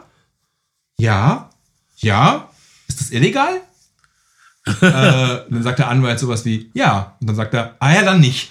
Also die, es gibt, äh, was, was indianische, was Mor- Morde, indianisch-indigene Morde äh, betrifft, gibt es einfach keinerlei, keinerlei Unrechts- Rechenschaft oder es gibt auch kein Unrechtsbewusstsein. Unrechtsbewusstsein ähm, sondern, sondern so, ein- so eine, so ein, der Ku Klux Klan spielt so im Hintergrund immer mal ein bisschen mit, sondern so ein, so ein weißes, äh, das steht mir zu Bewusstsein. Äh, bei, der, bei der Aktenrecherche sind Lily Gladstone und Leonardo DiCaprio wohl über, über die Original- Akte zu einem Bombenanschlag, auch der spielt in dem Film eine Rolle, auf, einen, auf eine Schwester und ihren Ehemann von, von der Lily Gladstone-Figur gestoßen. Und äh, obwohl diese Figur dabei umgekommen ist, äh, wird, wird ihre wird Lily Gladstone, wird die, wird die Schwester der Figur in der Gefängnisakte aus der Zeit nicht erwähnt. Es wird nur das weiße Mordopfer dieses Bombenanschlags erzählt, erwähnt. Die, die, ähm, das Hausmädchen und sie werden, werden, finden keinerlei Erwähnung in der Gerichtsakte, einfach weil man das so, sind halt, sind halt Kollateralschaden. Aber wenn, wenn ein weißer Mensch stirbt, dann sollte man mal ein bisschen ermitteln. Ja, das wird dann, äh, dann wird's eng. Die, die, die Schlüsselszene ist für mich äh, später in der Gerichtsverhandlung, wenn einer von King Hales Killern, äh, der Lily Gladstones Schwester umgebracht hat, äh, en Detail, das ist so eine typische Scorsese-Szene, die sich über fünf Minuten zieht, wo er im Detail nochmal wahrscheinlich Originalgerichtsakten wiedergeht, wo er ganz nah rangeht in diese Interaktion zwischen dem Staatsanwalt dem Killer und dann also dieser Killer, ähm, ganz normaler, netter Bürger, ist dann so mit so einer Mischung aus äh, Scham und Stolz erzählt er davon. Er hat kein, naja, das macht man halt, das, naja, und dann habe ich halt dafür gesorgt, dass sie, na, ähm, die, dieser, das interessiert Scorsese wirklich, hätte ich das Gefühl. Deshalb macht er diese Szene so lang, deshalb lässt er diesem Nebencharakter so viel Platz. Sein hässliches, blutgetränktes Faungefieder zu spreizen. weil das interessiert ihn am meisten, dass Menschen die scheußlichsten Dinge tun können und sich äh, dabei d'accord mit ihrer Welt fühlen können. Also von wegen, ich mache doch nichts, was hier nicht üblich wäre. Es, es ist auf jeden Fall ein ähm, Scorsese-Fan-Film, äh, wie man, wie man den, der, der perfekt in sein Övre passt, auch wenn es keine urbane Geschichte ist, im Sinne von, Scorsese hat oft diese Geschichten äh, eines, eines Amerika, das auf Gewalt, Korruption, Blut und Neid und Missgunst gebaut ist. Und das ist auf jeden Fall auch hier. Ähm, er spielt ganz nebenbei, wird, wird das Tulsa Race Riot von, ich glaube, ist das 1919 ähm, oder 21. Irgendwann in den 20ern. Äh, 1921 vielleicht, wird nebenbei als sozusagen, äh, äh, wie sagt man, kongruente Veranstaltung in der, in der Nachbarschaft in Oklahoma miterzählt. Noch eine Geschichte, wo, wo sich so eine Art schwarze Wall Street gebildet hat. Ähm, Menschen zu Geld gekommen sind und einfach weißer Neid dazu geführt hat, dass äh, dass dann ein Mob das niedergebrannt hat und, und die Bevölkerung einfach ja, ermordet hat. Ja, äh, in, auch in einer sehr kinoadäquaten Szene sehen, also Hale und seine Leute sehen also Wochenschauaufnahmen von dem niederge von der niedergebrannten schwarzen reichen Nachbarschaft und dann sieht man, das wird reflektiert in Hales Brillengläsern und äh, scheint sowas zu denken wie, ja, so kann man das ja auch machen. und ein bisschen später wird auch ein, äh, werden auch ein paar Häuser brennen und äh, vielen Leuten gefiel der Film nicht. Und aber du und ich, wir waren hypnotisiert von vielen, diesem Film. Vielen Leuten gefiel der Film nicht, weil sie, ähm, weil sie das war ja schon bei zum Beispiel Wolf of Wall Street, Wall Street, Wall Street, Wall Street oder, oder bei Goodfellas so, weil sie sich da zum Beispiel darüber, darüber aufgeregt haben, dass man doch nicht zu Kokainkonsum und Orgien und so, dass man das nicht so, so schillernd zeigen sollte. Dann könnte, man, könnte ja, man könnte ja irgendwie die Idee bekommen, äh, man, das wäre irgendwie cool. Und da muss man einfach sagen, man muss sich einfach zu verhalten wissen zu diesem Film. Man muss es selber für sich einordnen. einordnen. Ähm, ähm, Scorsese fällt, fällt kein moralisches Urteil über seine Figuren. Und das, äh, das, das missfällt einigen Leuten, glaube ich. Ja, also, also Wolf of Wall Street ist, äh, der Zwiespalt daher ist, dass natürlich dieser Lebensstil wird äh, glorifiziert auf eine Art, aber es wird auch gezeigt, wie abgefuckt der Held ist. Mhm. Und das ist bei den meisten. Einige Leute sagen, äh, ich habe wirklich ernsthaft Menschen gehört, die äh, mit breiter Brust behaupteten, dass Goodfellows wird, würde zeigen, wie toll Männerfreundschaften sind. Mhm. Und das sind auch Leute, die letzte Stunde des Films nicht gesehen haben, wo sich all diese tollen Männerfreunde gegenseitig brutal töten und verraten. Äh, dann, dann, die haben irgendwie den Schluss ausgeblendet. Ich frage mich, wie sie das hinkriegen. Äh, und und, und Scorsese wäre wär fast nicht gemacht worden. Ähm, weil die Produzenten gesagt haben, man könne nicht so viel Drogenkonsum zeigen und ihn so glorifizieren. Und man, Scorsese hat das Drehbuch schon ähm, schon eingestampft äh, und dann hatte die äh, hat Thelma Shoemaker, die ähm, Cutterin. Cutterin, es ihrem Ehemann Michael Powell, dem Filmemacher, ja. äh, vorgelesen, weil er fast blind war und nicht gut lesen konnte mehr. Oh. Und sie hat gesagt, das, er hat gesagt, das wäre das beste Drehbuch der letzten 20 Jahre, was er je gelesen hätte und ja, das beste Scorsese-Drehbuch. Und hat, hat, hat, hat sofort Martin Scorsese angerufen Scorsese, wie auch immer, ich sag Scorsese. Ähm, und dann daraufhin hat Martin Scorsese es noch ein letztes Mal probiert. Michael Powell ist dann während der Postproduktion des Films gestorben und, Michael, oh. und, und uh, Martin Scorsese hat seiner, seiner Cutterin und dann Witwe äh, äh, zwei Wochen gegeben und die komplette Produktion zum Stehen gebracht, damit sie seinen toten Körper nach England überführen kann. Und das oh. ist ihr Abschiedsgeschenk an ihren verstorbenen Garten. Das ist eigentlich eine ganz schöne Geschichte. Ja, wirklich. Und es ist ein fantastischer Film. Und ich würde sagen, bei Killers of the Flower Moon, du brauchst kein äh, moralisches Urteil, wenn du das gut findest, was diese äh, geldgierigen Mörder tun, dann ist dir eh nicht zu helfen und dann äh, nutzt es auch nichts, wenn irgendjemand sagt, das war aber nicht okay, was die getan haben. Ähm, na, wenn, dann, dann ist dir nicht zu helfen. Leute, also, Leute, Leute sind halt verwirrt, weil ähm, da dieser, dieser sehr Leonardo DiCaprio äh, channelt seinen in, inneren Marlon, Marlon Brando und zieht die Backen sehr voll nach unten, die ganze Zeit die Mundwinkel. Ja. Le le letzte Stunde nur Mundwinkel nach unten. Ähm, und ähm, die Figur liebt ganz offensichtlich seine Ehefrau und ist trotzdem wissend oder wie sehr wissend, weiß man nicht genau, daran beteiligt, äh, sie umzubringen über, über ihre Diabeteserkrankung. Und, ähm, und diesen, dieser, dieser vermeintliche Widerspruch, den diese, den diese wirklich nicht besonders hell ist. Das ist wahrscheinlich der dümmste Charakter, den Leonardo DiCaprio ja, je, also es, es, es, ist schwer, sich mit ihm zu identifizieren. Es gibt wenig sympathische Charaktere. Auch äh, Lily Gladstone-Charakter ist nicht so sympathisch, weil sie ja so ähm, machtlos ist, sagen wir mal. Also sie, sie macht ein paar Sachen, äh, die Dinge in Bewegung bringen, die den FBI-Agenten in die Gegend bringen. Und selbst da zum Beispiel, ähm, eigentlich hat er, nichts, hat er nichts am Stecken, dieser Charakter, ähm, aber ihre Schwester, die immer irgendwie ein bisschen zu laut ist und immer die liebste Schwester ihrer Mutter gewesen ist, weswegen es Eifersucht gegeben hat, wird nächtlich umgebracht und sie lässt den Mörder nachts noch ins eigene Haus, um ihn bei sich auf der Couch schlafen zu lassen. Da ist jetzt keine Komplizenschaft direkt impliziert, aber man, aber, aber, ähm, ähm, ja, es ist schrecklich. Aber, aber, aber man, man, man, weiß, man weiß, man, man kann immer die Frage stellen in dem Film, wer hat eigentlich was nicht getan? Ja. Also. Ja, guter Punkt. Es ist also, es passieren so viele herzreißende Dinge in diesem Film. Also, ich kann verstehen, wenn Leute sich das nicht zumuten wollen, aber durch die Macht des Kinos selbst, durch die intensive Schauspielerführung, durch die energetischen Schnitte, durch die ausgeklügelten Sequenzen war ich immer involviert. Ich war immer bei der Stange gehalten. Äh, ich bin nie, habe ich gedacht, oh, das ist jetzt zu viel oder ich möchte woanders sein. Ich dachte, ja, gib's mir. Ähm, ich war voll dran. Also ich, ich, ich kann so einen Film genießen. Vielleicht heißt es, dass ich ein schlechter Mensch bin. Wir, einige Leute im Kino meinten, also sind, sind vorzeitig gegangen, konnten das nicht so ertragen. Ja. Wie, wie, wie, wie ging es dir? Fühltest du dich wohl? Wie, ja. Also so, wo man sich fühlen kann bei diesen scheußlichen Taten, die dort abgebildet werden?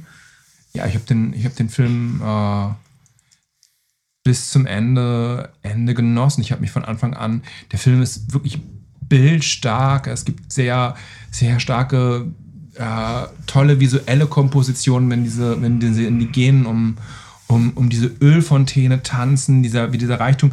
Er ist wirklich, er ist wirklich toll fotografiert, er ist äh, gut erzählt, die, die, die Charaktere sind in ihren Wendungen und in äh, so wie en passant, also wie, wie beiläufig und en passant deutlich wird, was, wie, wie diese Morde passieren und was welches Verbrechen dahinter steckt, ist schon, schon einfach bemerkenswert erwachsen. Der Film ähm, nimmt sich seine Zeit und, und er offenbart die, die schrecklichsten Dinge in Nebensätzen und Kleinigkeiten. Das ist schon irgendwie, das ist was, was man im, Film, im Kino nicht mehr, nicht mehr so oft zu sehen bekommt, dass ein Filmemacher sein Publikum so ernst nimmt und ihm auch irgendwie sich traut, was zuzumuten. Ja, ja, wie üblich, Scorsese sagt, so läuft das hier. Und äh, ich kann verstehen, dass Leute nicht mögen, dass es so läuft, aber ich kann nicht verstehen, dass Leute Scorsese-Filme nicht mögen. Ähm, also für jemanden wie mich, der Top-Film überhaupt und ähm, aber vielleicht nicht für jeden. Okay, äh, wir, haben ganzen, wir haben noch eine ganze Reihe von Filmen auf unserer Liste. Ja, jetzt hier in unserem äh, Hauptpodcast reden wir was über Erfreulichen. Wir haben eine neue Blu-ray von Drunken 2 gekriegt und wir kriegen gern Gratis-Sachen und deshalb ein kleines Shoutout. Drunken 2 ist, glaube ich, der meist genamedroppte Film hier. Mein, mein, mein das äh, kann ich nicht bestreiten, auch einer meiner, meiner liebsten Filme und ich, ähm, ich erkläre kurz in der Exposition, warum Drunken Master 2 so toll, so wichtig und so gut ist. Ähm, der erste Teil, der in Deutschland, sie nannten ihn Knochenbrecher, hieß. Ähm, eigentlich der schönere Titel. Eigentlich der schönere Titel, Drunken Master, ist der Film, der Jackie Chan zum Superstar gemacht wird, hat äh, in Asien und zum berühmtesten Actionstar der Welt, wenn man halt Nordamerika davon abzieht. In Deutschland sind ja auch einige seiner Filme ins Kino gekommen und ähm, Jackie Chan hat in diesem von Seasonal Films produzierten kleinen Independent Budget, low, lowest Budget äh, Kung Fu Film die, den chinesischen Volkshelden Wong Fei Hang gespielt. Äh, Wong Fei Hang wurde von Quan Ta Kin und verschiedenen anderen Leuten in über 100 Filmen äh, dargestellt und war immer so ein äh, ehrenhafter Lehrmeister, ein bisschen chinesischer Robin Hood mit, äh, mit einem Sinn für das einfache Volk und, und einem Sinn für Gerechtigkeit. Antikolonialistisch, auf jeden Fall Anti- anti-japanisch, anti-westlich. Genau. Ähm, und die, äh, also hat bis in, hat, ich glaube 1917 oder sowas gestorben. Ähm, also hat, äh, hat eine große, große Achtung genossen. Und, und, und dann Shaw Brothers auf dem absteigenden Ast. Die Leute, die Kids hatten, hatten ähm, trockene Martial Arts Filme mit Ehrenkodex äh, satt. Ka kommt Jackie Chan mit einer Komödie daher, die diese, diesen, diese äh, historische Figur dekonstruiert, die sie zu einem zu einem tu nicht gut zu einem hedonistischen Jugendlichen macht, der eigentlich nur eine gute Zeit haben will und und äh, und dann aber nebenbei auch noch ein bisschen kämpfen muss und dann von ähm, dem Drunken Master, also einem äh, dem von Yuan Wupings Vater gespielten Simon Young äh, Lehrmeister ausgebildet wird. Und es ist eine ziemlich albern, ziemlich alberne äh, Kung-Fu-Komödie mit, mit viel guter Action. Es gibt noch einen zweiten Film, den sie back-to-back gedreht haben, Snake in the Eagle's Sha- Shadow. Und nachdem Jackie Chan nicht der neue Bruce Lee geworden ist, ist er jetzt der Clown Prince of Kung Fu. Und Jackie Chan ähm, wird zum absoluten Superstar und dann aber auch sehr schnell zu jemandem, der dieses Kung-Fu-Genre hinter sich zu lassen weiß und moderne Actionfilme macht. Soweit, soweit die Geschichte. Ich werde in, in einem Patreon-Bonus ein bisschen auf Jackie Chans Geschichte und wir äh, eingehen. Wir reden auch über Bruce Lees Enter the Dragon, der dieses Jahr der Mann mit der Todeskralle 50-jähriges Jubiläum ähm, Jubiläum hat. Und Jackie Chan ist also äh, Anfang der 90er der größte Actionstar Asiens. Und er ist mit, damit beschäftigt, so Filme zu machen wie äh, Armor of God 2, Operation Condor. Ein internationaler Actionfilm, bei dem er Indiana Jones-Style hinter Nazi-Gold hinterher ist. Große Produktion. Seine Filme kommen immer zum chinesischen Neujahr heraus. Ähm, und dann passiert etwas, ähm, womit niemand so richtig gerechnet hat, was bestimmt auch eine Art Reaktion auf die bevorstehende chinesische Übernahme Hongkongs ähm, ist und die Abreise der Briten. Äh, Kung-Fu-Filme werden wieder vogue als, als, als, als etwas, was äh, die DNA des, des Hongkong-chinesischen Kinos ist. Und zwar ist der Film, der, der, die, der den sogenannten New Wave Kung Fu Cycle, ähm, also den neuen Zyklus von Kung Fu-Filmen, unter anderem auch mit vielen Hongkong New Wave-Regisseuren, lostritt, ist Once Upon a Time in China. Ein Film, der auf die Leone-Filme äh, referiert in seinem Titel, von Choi Haag produziert. Und in dem ist auch Wong Fei Hang, äh, der, der, der, die Hauptfigur, diesmal gespielt vom über zehn Jahre jüngeren äh, Nationalchinesen Jet Li. Ähm, Jet Li wird zum absoluten Action-Superstar in Asien. Und Jackie Chan weiß mit dem ganzen Genre wenig anzufangen, denn es ist der sogenannte Wire-Fu. Der Action-Choreograf ist wieder Yuan Wuping, der auch der, der Regisseur seines ersten Drunken Master-Films ist. Ähm, das heißt, Leute fliegen an Seilen durch die Luft. Es gibt sehr hektische Schnitte. Man kann die Action kaum, kaum klar verstehen. Es gibt keine langen Einstellungen. Aber Jet Li scheint Jackie Chan zu überholen und Kung-Fu-Filme sind wieder in und Jackie Chan hat eigentlich gar keine Lust mehr auf Kung-Fu-Filme. Er will das nicht mehr. Er will lieber weiter die modernen Actionfilme machen, die er wie Police Story ähm, etwa für die, er, für die er dieser Tage steht.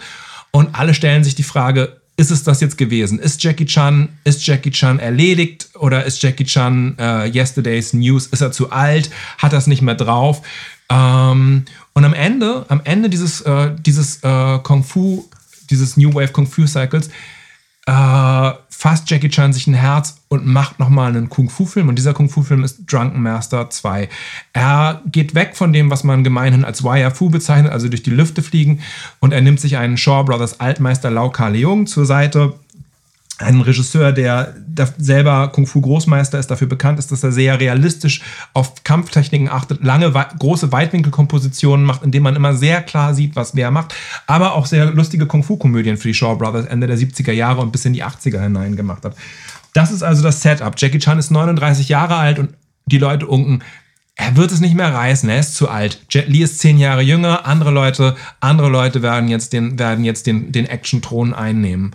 Ähm, Jackie Chan kehrt noch einmal zurück in die Rolle von Wong Fei Hang. Und zwar nicht des 40-jährigen Wong Fei Hang, 39-jährigen Wong Fei Hang, sondern er spielt den Teenager, den er in den 70ern gespielt hat. Das heißt, 39 Jahre alter Jackie Chan spielt äh, einen Tu-nicht-gut-Sohn äh, von, von, von äh, Tilung, der seinen Vater spielt, der selber nur ein Jahr älter ist und Anita Mui, seiner Stiefmutter in dem Film, die zehn Jahre jünger ist. Also er spielt einen 19- bis 20-jährigen Charakter. Das ist schon mal eine absurde Prämisse.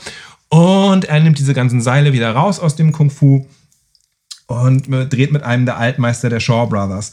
Ähm, die beiden kriegen sich dann über eine Massenszene, bei der sie ähm, sehr viele Angreifer mit Äxten abwehren müssen, in die in die äh, in die in die in den Clinch oder in die also äh, werden uneins, weil Jackie Chan sehr viele möchte und äh, Lau Ka Leung möchte nur eine begrenzte Zahl von Angreifern, damit es vermeintlich realistisch bleibt ähm, sie drehen den Film zu Ende und Jackie Chan beginnt dann nachzudrehen und nochmal ein Drittel des Films neu mit eigenen Actionfilmen und Freestyle-Szenen, weil Lau Ka Leung auch sehr auf, auf klassische Stile geachtet hat. Jackie Chan musste sehr lange wieder diese klassischen Formen trainieren, weil er sehr auf seinen Freestyle, ein bisschen Breakdance, ein bisschen alles, Mixed Martial Arts würde man wohl modern sagen, ausgerichtet war. Ähm, und dreht dann nochmal zum Beispiel das fantastische Finale gegen seinen Bodyguard, gespielt von Ken Lowe, selber Kickboxing Großmeister und Taekwondo Black Belt ähm, nach. Und was rauskommt, ist ein, ein Film, der, der atemberaubend ist, der fantastische Action-Szenen hat, der äh, dem Publikum die Kinnlade auf den, zum Boden fallen lässt, der ähm, einer der besten Actionfilme der 90er Jahre ist, der in der Times 100 besten Filme des Jahr, Jahr, äh, Jahrhunderts Liste gelandet ist, der in Deutschland aber nur als äh, 16 zu 9 VHS nach äh, Rumble in the Bronx, dem Film, der Jackie Chan in den USA dann endlich be bekannt gemacht hat, äh, in den Videotheken gelandet ist, obwohl Jackie Chan hier schon eine gewisse Prominenz hatte. Bis in die frühen 90er sind einige seiner Filme in, in kleinen Schuhkarton-Kinos gelaufen, Bahnhofskinos würde man heutzutage sagen. Ähm, und bei dem, bei dem sogenannten Idiotenpublikum sehr beliebt gewesen, aber er ist nie als der Filmemacher gesehen worden und der Superstar, der er in Asien ist. Das ist also die Vorgeschichte und dieser Film ist lange nur in schlechten Kopien zu haben gewesen. Es gab viele asiatische Blu-rays, es gab eine amerikanische Warner Brothers Archive. Jetzt gibt es eine, jetzt gibt es endlich auch eine deutsche Kopie, die den Film nicht mehr The Drunken Master nennt, sondern The Drunken Master 2. Das ist fast richtig, aber vor allen Dingen ist sie weitestgehend ungeschnitten, restauriert, hat fantastisches Bild, hat, die Original, hat, die Original, hat den original kantonesischen Ton und ist einfach nur toll. Du kanntest den Film vorher nicht. Ich habe diese, diese Pracht-Blu-ray äh, dir weitergegeben. Wie war es für dich? Ein Fest. Ähm, ich finde das super interessant, wie du darüber sprichst und äh, das äh, vertieft jetzt nachträglich meinen Genuss. Und äh, wenn, auch wenn man das alles nicht weiß, diese ganzen Zusammenhänge, ich finde das sehr hell und interessant. Es ist einfach ein quicklebendiges Stück Kino. Es ist kein antiquierter Film. Es ist also wirklich fast so quicklebendig. Der, der, der Film äh, brutzelt Vitalität äh, an allen Ecken und Enden. Also wenn man nur einen Kung-Fu-Film kennt, ach, ich finde, man, man, man bräuchte zwei. Chinese Ghost Story und Drunken Master 2.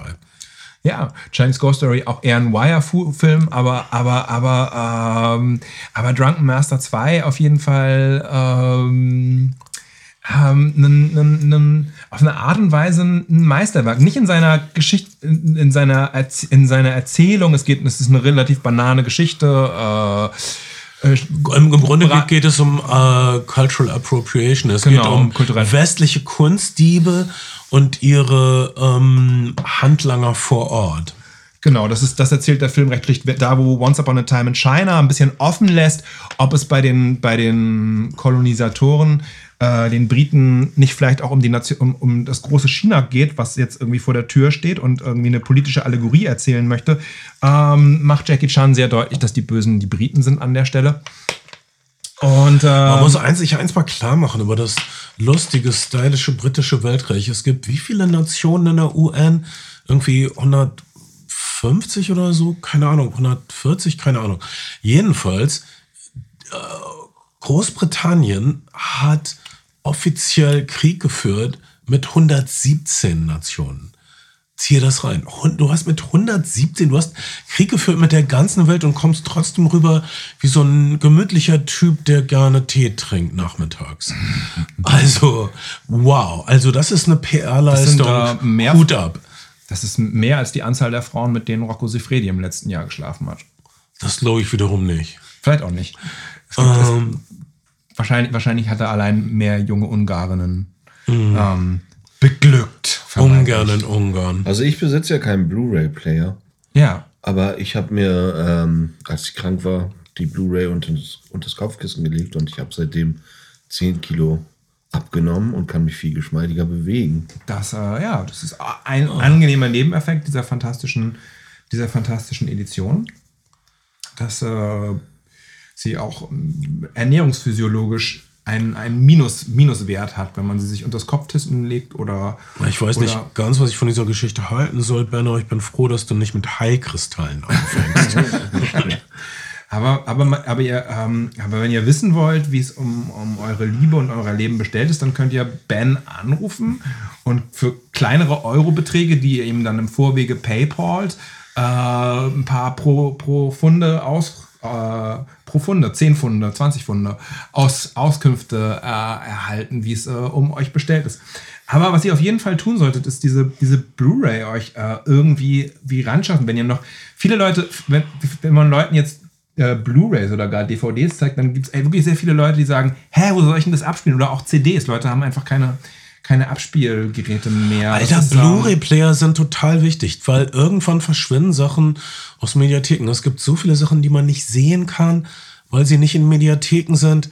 Äh, Bei, mir in der Gegend gab es mal für drei Tage einen Internetausfall. Sowas kann immer passieren.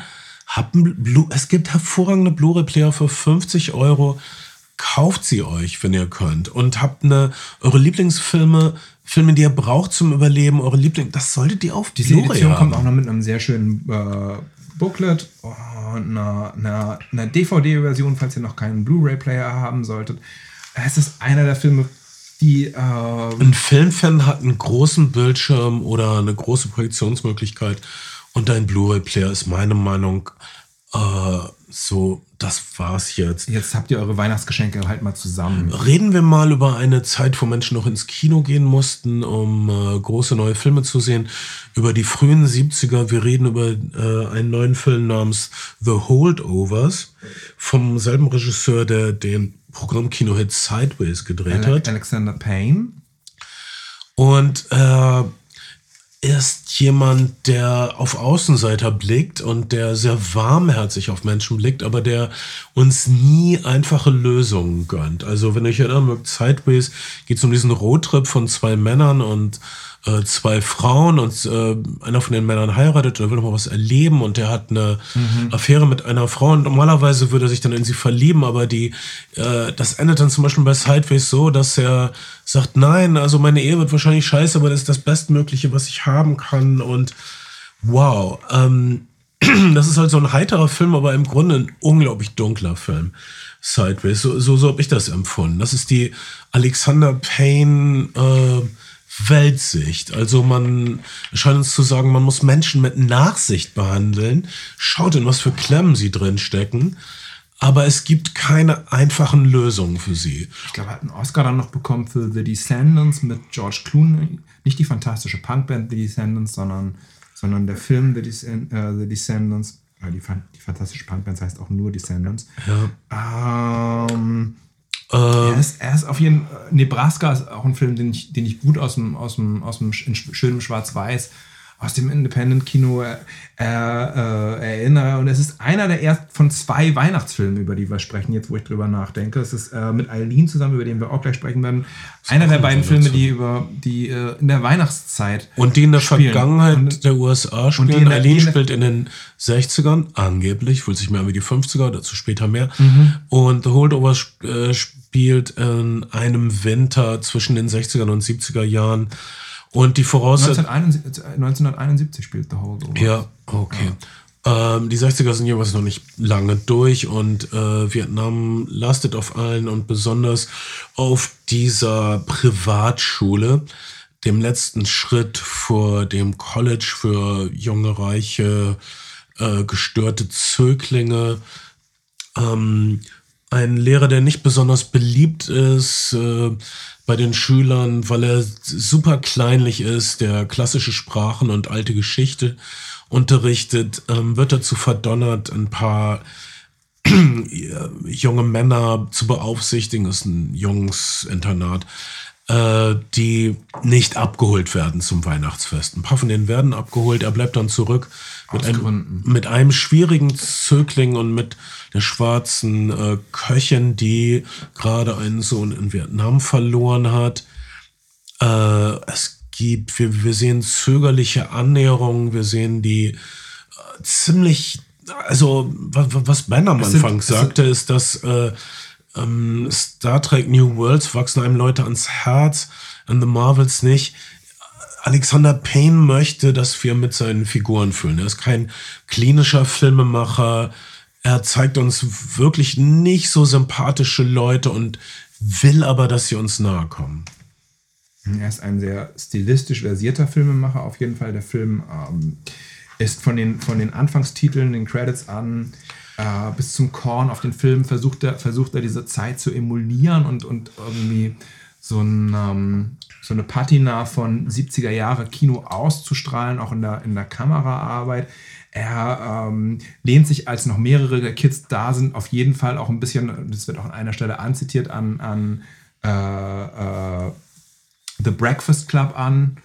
Ähm, der ja, und da hat auf jeden Fall unglaublich viele Film, Film. 70er Jahre Filme, wie zum Beispiel Harold and Maud im mhm. Sucher.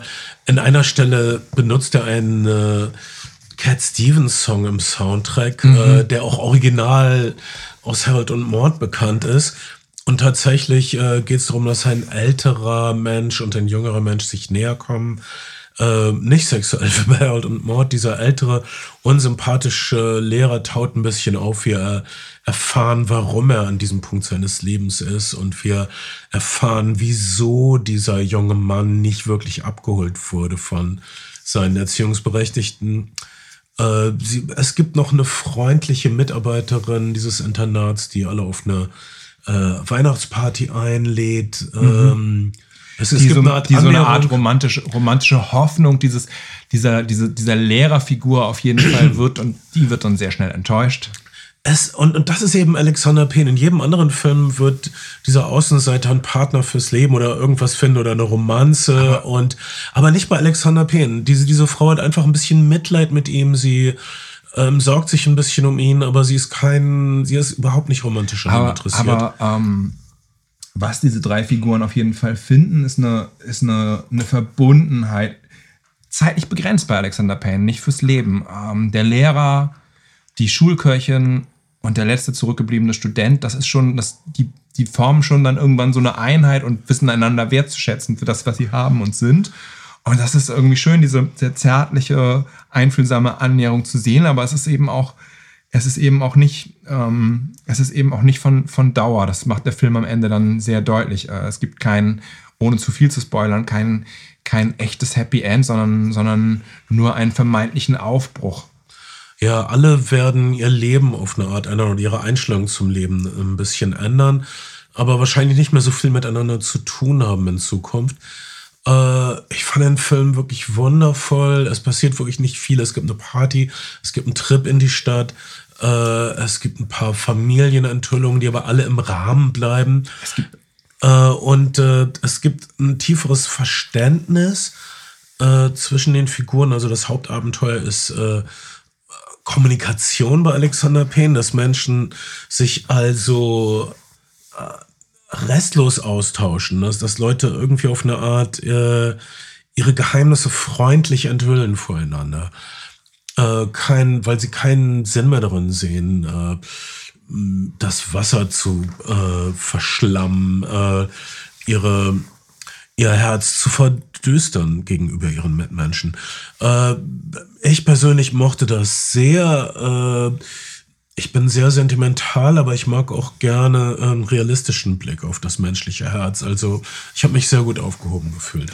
Der Film hat viel Herz, er hat Humor, hat viel, viel Wärme, aber er ist eben, eben in all seinem Sentiment und seiner Zuneigung zu den Figuren ist er, ist er kein reines Feel-Good-Movie, sondern er zeigt auch die, die Härten und Unwegsamkeiten des Lebens und er behauptet eben mal nicht am Ende, dass, äh, dass alles irgendwie eitel Sonnenschein ist, sondern ähm, Oder dass eine Zweierbeziehung alles Mögliche lösen könnte. ja, Das, äh, nein, diesen Ausweg gibt es nicht. Äh, nicht in der realen Welt und nicht in den Händen eines äh, intelligenten Filmemachers wie Alexander Payne. wir, ähm, wir hatten auf jeden Fall eine gute, gute Zeit in dieser, in dieser Pressevorführung, äh, bei der sich danach viele Gedanken darüber gemacht haben, was aus dem, aus dem, aus dem Lehrer, fantastisch gespielt von Paul Giacometti, wohl werden wird. Ja, ich mache mir Sorgen um alle und das ist ein gutes Zeichen. Äh, ein involvierender, warmherziger Film, äh, in dem niemand ermordet wird. Ein Film, der ähm, seine, seine Patina, seine Zeit auch sehr stark ausstellt und auch tatsächlich ein bisschen wie die 50er herkommt. Ich glaube, er verwendet ungefähr die gleiche Typo und das ist bestimmt auch ein guter Referenzpunkt wie, ähm, wie ein Douglas Sirk-Film aus der Zeit, so ein Technicolor Ja, Douglas Sirk-Film. Ähm, in dem ersten Bild, wenn die Titel kommen, denkt man direkt, okay, das sind die 50er. Das ist das 50er Jahre Amerika. Unsere Protagonistin Eileen. Das ist das erste Bild, das ist das zweite Bild, was wir sehen. Das erste Bild ist äh, Rauch oder Nebel, unklar. Äh, zieht die, vor die Windschutzscheibe eines Autos und wir schauen durch diese Windschutzscheibe. Dann gibt es einen Schnitt und das zweite Bild, was wir sehen, ist die gleiche Windschutzscheibe. Ähm, es zieht kein Rauch oder Nebel herein, aber wir sehen durch diese Windschutzscheibe irgend so ein Ufer, an dem, äh, wie es im Kleinstadt Amerika bis wahrscheinlich in die Gegenwart der Fall ist, an dem, an dem äh, Liebespärchen sich treffen, um auf der Rückbank zu vögeln und rumzumachen. Und unsere Heldin Eileen äh, liegt in diesem Auto, den, äh, die, äh, die Hand in der Hose, masturbiert offensichtlich dazu, wie sie anderen Pärchen dabei zusieht, dass sie rummachen und, ähm, und greift dann aus der, aus der Autotür heraus in den Schnee, der neben dem Auto liegt und äh, steckt sich einen großen Batzen Schnee in den Schritt. Cut. Ähm, wir, wir folgen der Figur in ihr Heim, ihrem, zu ihrem alkoholkranken Vater, einem, einem zornigen, verbitterten Ex-Cop und äh, an, ihren, an ihren Arbeitsplatz das örtliche Gefängnis, in dem sie äh, auch öfter mal masturbiert, aber vor allen Dingen Leute vor ihren Besuchszeiten irgendwie auseinander äh, abtastet und, und ein bisschen Aktenarbeit macht. Und dann ein Wunder. Anne Hathaway erscheint, die neue In Gefängnispsychologin. einem roten Ford Thunderbird Cabrio fährt sie auf den grauen Gefängnisparkplatz Was könnte unsere unbedarfte, enttäuschte, verträumte Heldin anders machen, als Anne Hathaway zu idolisieren und äh, für sie zu schwärmen? Und an diesem Punkt denken wir, okay, das ist so eine Art, ähm, das ist so, so, eine Geschichte über ein ähm, unterdr und unterdrücktes lesbisches Verlangen und es ist so eine Art lesbische Liebesgeschichte. Wir fühlen uns tatsächlich an Carol erinnert von Todd Haynes, über, über dessen Film May December wir vielleicht auch nochmal in einem Bonus-Podcast sprechen werden. Ähm, und äh, äh, Todd Haynes ja auch ein Douglas Sirk-Apologet, also jemand, der, der immer versucht, Douglas Sirk zu channeln und, und Kleinstadtmoral auseinanderzunehmen.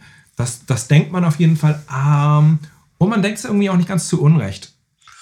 Ja, Douglas Sirk ist so toll. Ähm, das noch am Rande. Der Detlef Sirk hieß er auf Deutsch, bis er vor den Nazis floh. Äh, drehte dem Hamburger Jung. Hamburger Jung, einfach der größte Regisseur unserer Stadt. Sorry, Jürgen Roland. Aber Detlef fucking Sirk dreht also La Habanera mit Zar Leander, der Wind hat mir ein Lied erzählt. Und dann muss er vor den Nazis fliehen, weil die Nazis echt scheiße sind. Das sind sie immer und überall. Wenn ihr Faschisten äh, in eurer Regierung habt, das ist nie gut. Ihr wisst es. Ähm, Ihr, wisst es, aber ihr wollt es nicht wirklich wahrhaben und ihr wollt das, das Nazi-Label nicht wirklich draufpacken, weil es euch an Barbareien erinnert. Aber ihr wisst genau, dass wenn ihr, wenn ihr, mh, wenn ihr bestimmte Parteien wählt und dann bestimmte Parteien an die Macht kommen, genau diese Barbareien wieder kommen. Schön, dass wir versucht haben, euch zu beeinflussen und zu guten Demokraten zu erziehen. Ihr müsst uns wieder verzeihen.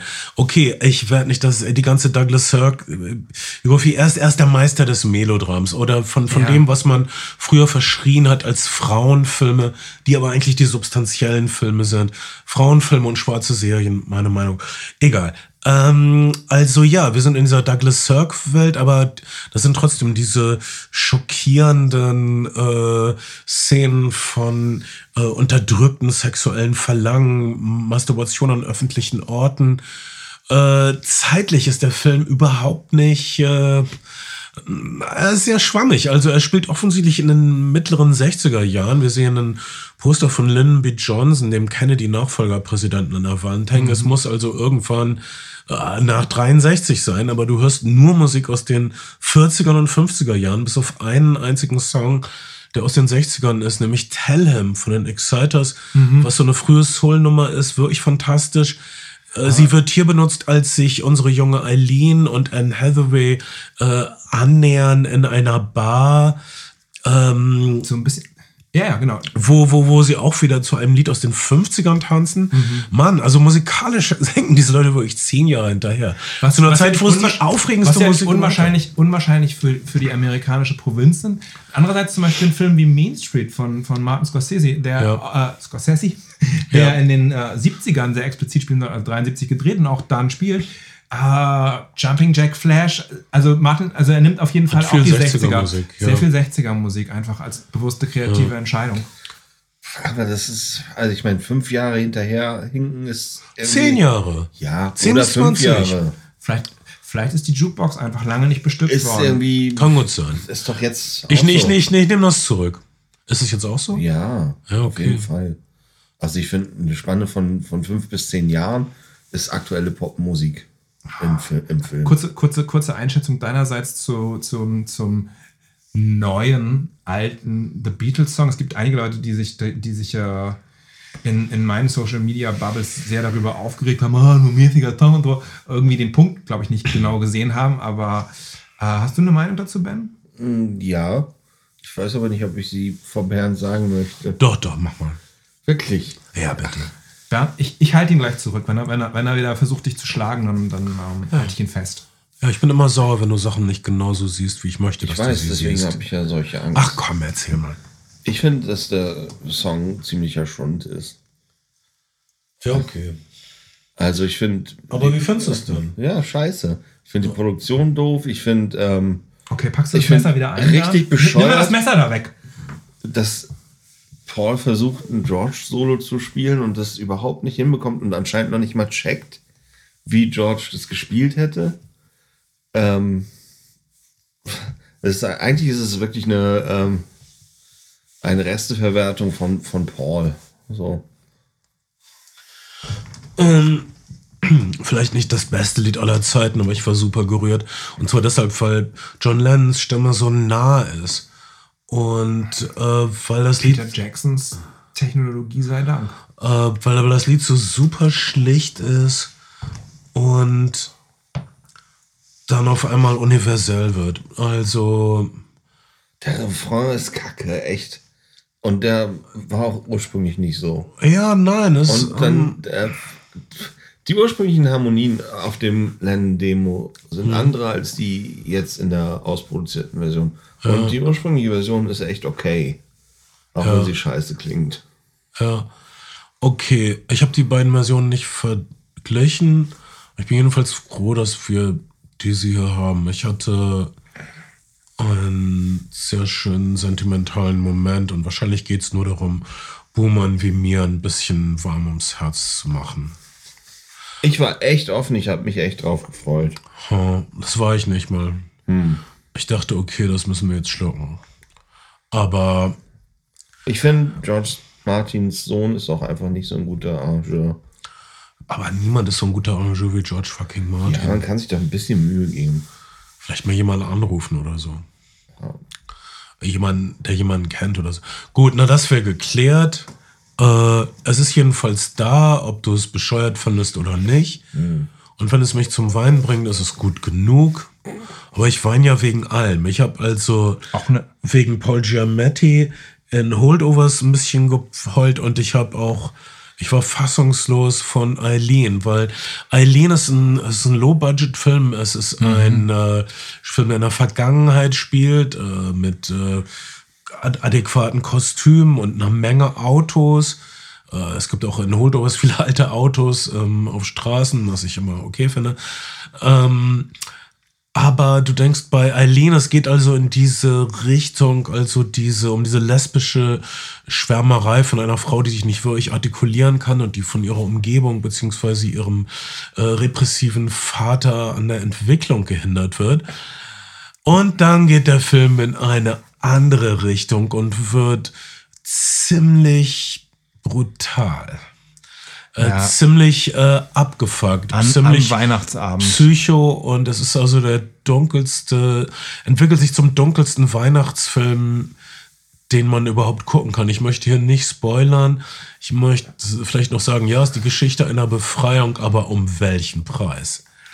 Ähm, ähm, berechtigt, berechtigte Frage. Ähm, Eileen ist auf jeden Fall formal immer ist alles irgendwie gerahmt und, und durch Türrahmen oder über Tür, über, über Wandecken, durch Fenster geframed und fotografiert, was, was den Figuren irgendwie eine gewisse, gewisse Enge gibt, was bestimmt was mit sozialer Enge zu tun hat und aber auch der längere Brennweiten sind es oft, die dabei verwendet werden, auch ein bisschen vielleicht der Fotografie der Zeit, 60er Jahre.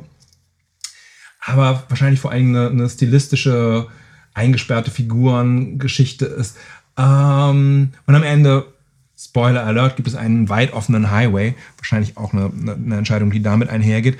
Ähm, ich finde im Vergleich zum Beispiel mit, also äh, nicht Douglas Sirk, aber im Vergleich mit dem, mit dem, mit dem Scorsese-Film hat man halt bei Eileen viel mehr das Gefühl, es mit geschriebenen Figuren zu tun zu haben, mm, mit Genrefiguren, mit Figuren, die man aus anderen Genrefilmen kennt, was ja nichts Schlechtes sein muss, aber, aber man, ich finde, man merkt einfach den qualitativen Unterschied zwischen, zwischen Killers of the Flower Moon und Eileen in, den, in, in, der, in der Schauspielführung und in der Inszenierung, dass da, dass da einfach, dass da Ambivalenz und Böse und Nicht-Böse ganz anders, ganz anders äh, inszeniert werden, als, als es äh, als es, genau, als im jeweils anderen Film.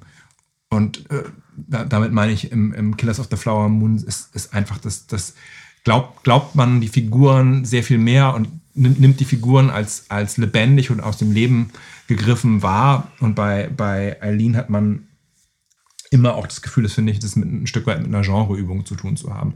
Was, was ja schön ist, eine, eine, eine vermeintlich lesbische Liebesgeschichte und ein Mord und Totschlag sind ja jetzt keine schlechten Genrezutaten, aber. Ähm ja, der, Film wird getragen von den drei Schauspielern. Ich finde, Anne Hathaway brilliert als diese ähm, schon ein bisschen durchgeknallte Gefängnispsychologin, die überhaupt nicht reinpasst in diese farblose Stadt. Äh, Sheer Wickham als der äh, wirkliche Albtraum, ständig besoffene, ständig mit der Waffe rumfuchtelnde Ex-Cop.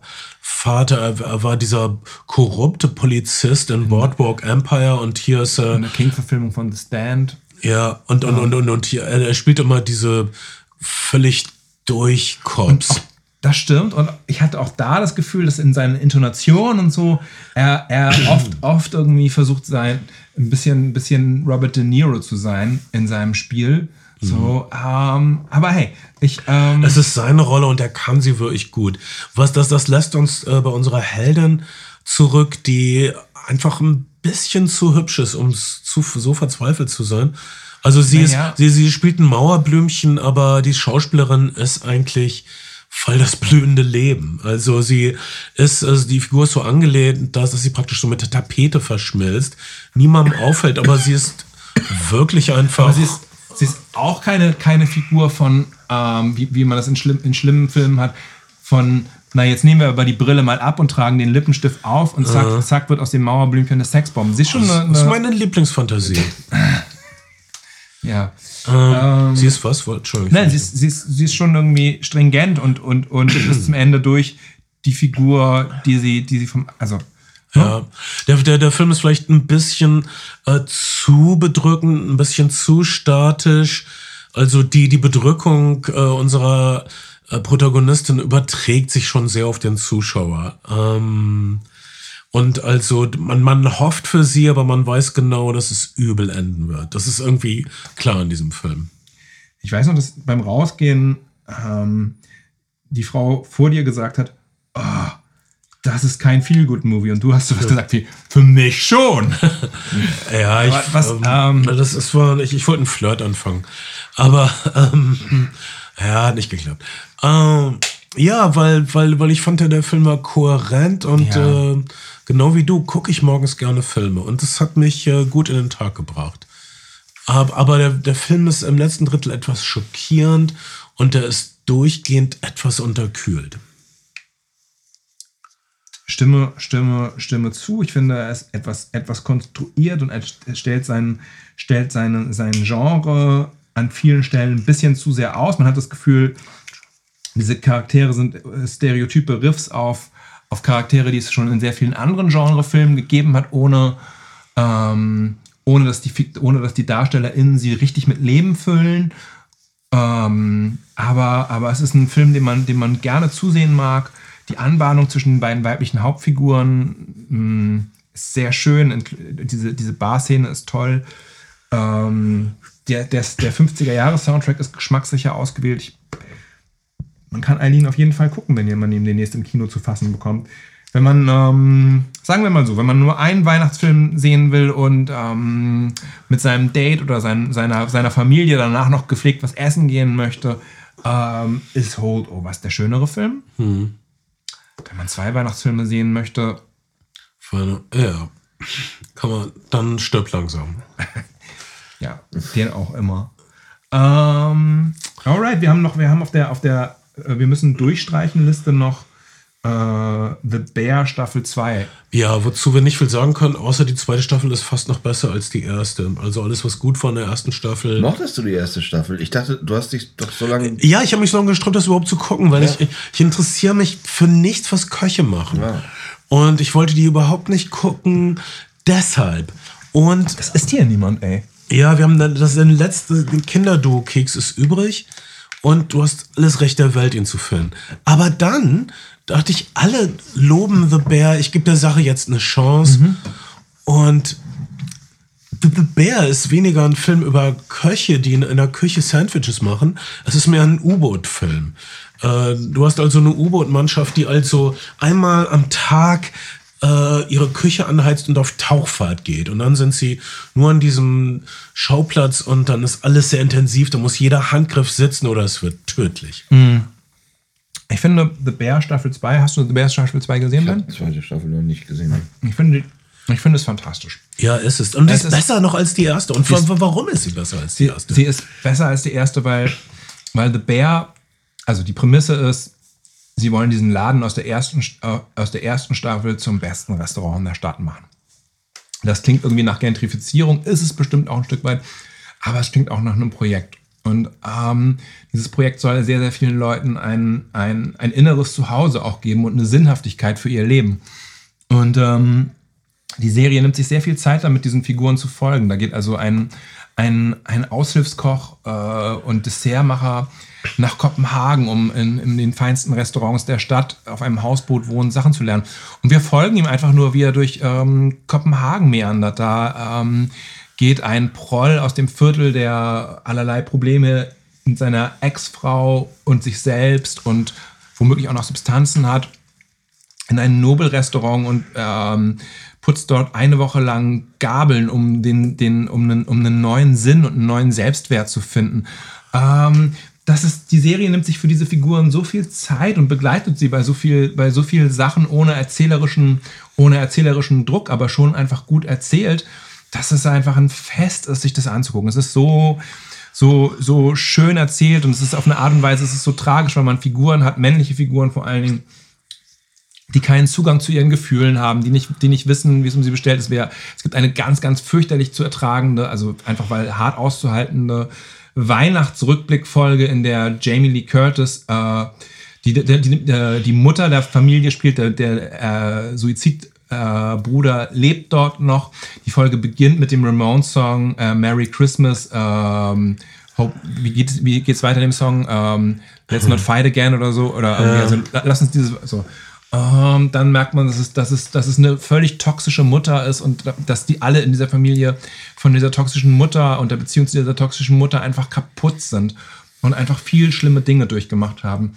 Ähm, und dann hat sie aber auch wirklich so ganz meditative Folgen, in der einfach jemand, wie gesagt, ähm, irgendwo in einem anderen Restaurant am anderen Ende der Stadt äh, eine, fast eine gesamte Folge damit zubringt, irgendwie ähm, ähm, ähm, Dessert machen zu lernen oder Gabel putzen und, und es, sie nimmt sich einfach unverschämt viel Zeit für, für Dinge und das ist, ähm, das ist toll und, ähm, und, das ist auch so ein gutes Gegengift, ne, nachdem wir jetzt uns wirklich nicht mehr in einem Marvel-Film Sorgen machen können über die Zukunft des Universums und all diese Multiversen, die explodieren, sind uns irgendwie so scheißegal. Aber wie machst du den perfekten Sandwich?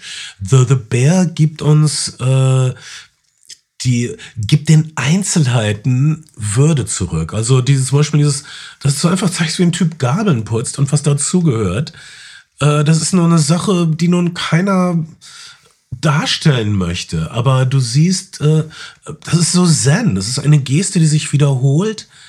Und die Tätigkeit bleibt gleich, aber der Ausführende verändert sich.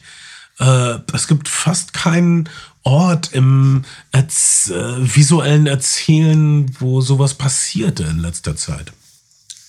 Dazu bekommen wir einen, einen Haufen 80er und 90er Musik, was so, äh, also äh, ich, ich, weiß gar nicht, ob die Serie spielt in Chicago, nicht in, ne? Und nicht in Chicago. In, weil es ist so, also es ist sehr viel The Replacements auf jeden Fall. Husker Du ist es, glaube ich, mhm. nicht, also es wäre eher Memphis dann, aber, aber ähm, ein bisschen REM und dann ähm, ähm, ähm, ähm, ACDC, ACDC ein wenig. Und, und, und, und, es wird über, über beide Staffeln hinweg ähm, äh, wird sehr prominent ähm, New Noise von äh, Refused, äh, von ihrem bahnbrechenden The Shape of Punk to Come Album äh, gefeatured. Es wird darauf sehr aggressiv geschnitten, was ähm, ein bisschen lustig ist, weil die Band sich aufgelöst hat, unter anderem ursprünglich in, in den in den 90ern, nachdem ähm, Burger King gesagt hat, sie würden den Song gerne für ein Super Bowl-Commercial verwenden, eine Super Bowl-Werbung. Und mhm. die Band hat gesagt, nee. Und dann hat irgendein Burger King-Anwalt gerechnet und festgestellt, wenn die Band uns verklagt, ist es wahrscheinlich immer noch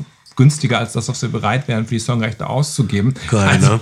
also verwenden wir den Song trotzdem. Und ähm, die Band fand, fand, Burger King. fand es einfach, einfach äh, fand es einfach eine Ausgeburt, eine der tragischen Ausgeburten des Kapitalismus, also bei all den Problemen, die die Welt sonst noch so ja. hat, und hat gesagt irgendwie, es, es gibt einfach äh, keinen Platz in dieser Welt für diese Band und ähm, dann haben sie sie aufgelöst und danach kam es dann International Noise Conspiracy. Mittlerweile gibt es die Band ja wieder und tausend andere Projekte des Sängers, ähm, Dennis Lüxen. Ähm, ja, Anyway, das, äh, das ein Aber hier aber kommt das Lied so vor, wie es eigentlich gedacht ist. Womöglich. Nämlich als äh, kulinarische Hintergrundmusik. ja. Ähm, ja, also wir haben nicht viel dazu zu sagen, außer dass The Bear wirklich eine Top-Serie ist. Es ist eine, eine Top-Serie, es ist ein Platz, an dem man immer, also die zweite, die zweite Staffel hat auch zehn Folgen, das, ähm, an dem man mhm. immer, immer wieder zurückkehren will und die sich, die halt wirklich den, den großen Bogen, das Restaurant neu eröffnen und es zu einem Sterne-Restaurant zu machen, ähm, dafür verlässt, dass sie, dass sie sich dass sie einzelne, einzelne Figuren bei ihrem Weg durch den Tag und den Weg durch das Leben begleitet und sich sehr, sehr viel Zeit dafür nimmt, ohne, ohne eine zwingende erzählerische Notwendigkeit. Das ist so, das ist so toll und so schön. Und ähm, ja, ich äh, kann es ich nur uneingeschränkt empfehlen. Und es ist etwas, was bei all den Filmen, die wir jetzt, äh, die wir jetzt besprochen haben, wir haben noch, wir haben noch, wir haben noch The Killer auf der Liste stehen. Ja. Den machen wir, den ähm, machen wir vielleicht im Bonus-Podcast. Ja, genau. Weil wir sind jetzt schon sehr lang. The Killer, der neue David Fincher-Film, der auch demnächst auf Netflix kommt. Ich wollte gerade sagen, bei all den Filmen, über die wir gesprochen haben, könnt ihr Killers of the Flower Moon sehr wahrscheinlich demnächst auf Apple TV sehen, wenn ihr den nicht jetzt noch im Kino zu fassen bekommt. Ist The Bear auf jeden Fall was, was ihr jetzt sofort nach dem Podcast anschalten könnt, wenn ihr Disney Plus Abonnenten seid. Ja, und äh, in unseren äh, Bonus-Podcasts für die Patreons reden wir über, über neuen, äh, den neuen David Fincher-Film The Killer. Äh, wir reden über ein, äh, ein paar 70er Jahre Rewatches von mir, nämlich der letzte Tango in Paris. Äh, und Rollerball laufen auf Prime und ich konnte nicht an mich halten. Okay, und wir vergleichen The Killer dann auch mit Hitman, dem neuesten Richard Linklater-Film. Beides zwei Filme über Auftragsmörder, die von wirklich äh, ganz anderen Ecken und ganz anderen Einstellungen herrühren. Ähm, und wir sprechen über zwei Horrorfilme, Black Harvest, den du jetzt gerade gesehen hast, und ich habe im Kino leider Saw X gesehen. ähm, das alles in den, in den, in den äh, Patreon-Bonus-Podcasts, äh, die ihr hören könnt, wenn ihr, wenn ihr Lust habt, Uns ein wenig unterstützt. Und wenn ihr das nicht tut, dann seid ihr uns natürlich immer noch mehr als willkommen in jeder Art und Weise und in diesem äh, Podcast-Format. Und wir freuen uns nach den paar Wochen, wir sind leider ein bisschen weg gewesen, ein paar Wochen, sorry. Es gab Corona, unser armer Ben war wirklich, wirklich krank. Und äh, ich werde wahrscheinlich gerade krank. Ähm, deshalb klinge ich etwas belegt. Ich äh, danke euch, dass ihr es trotzdem mit uns aushält. Das waren die essentiellen Filme. Und äh, wir sind glücklich, dass ihr in unserer äh, Welt seid. Unsere Welt ist die Welt der Flimmerfreunde. Wir hören bald voneinander.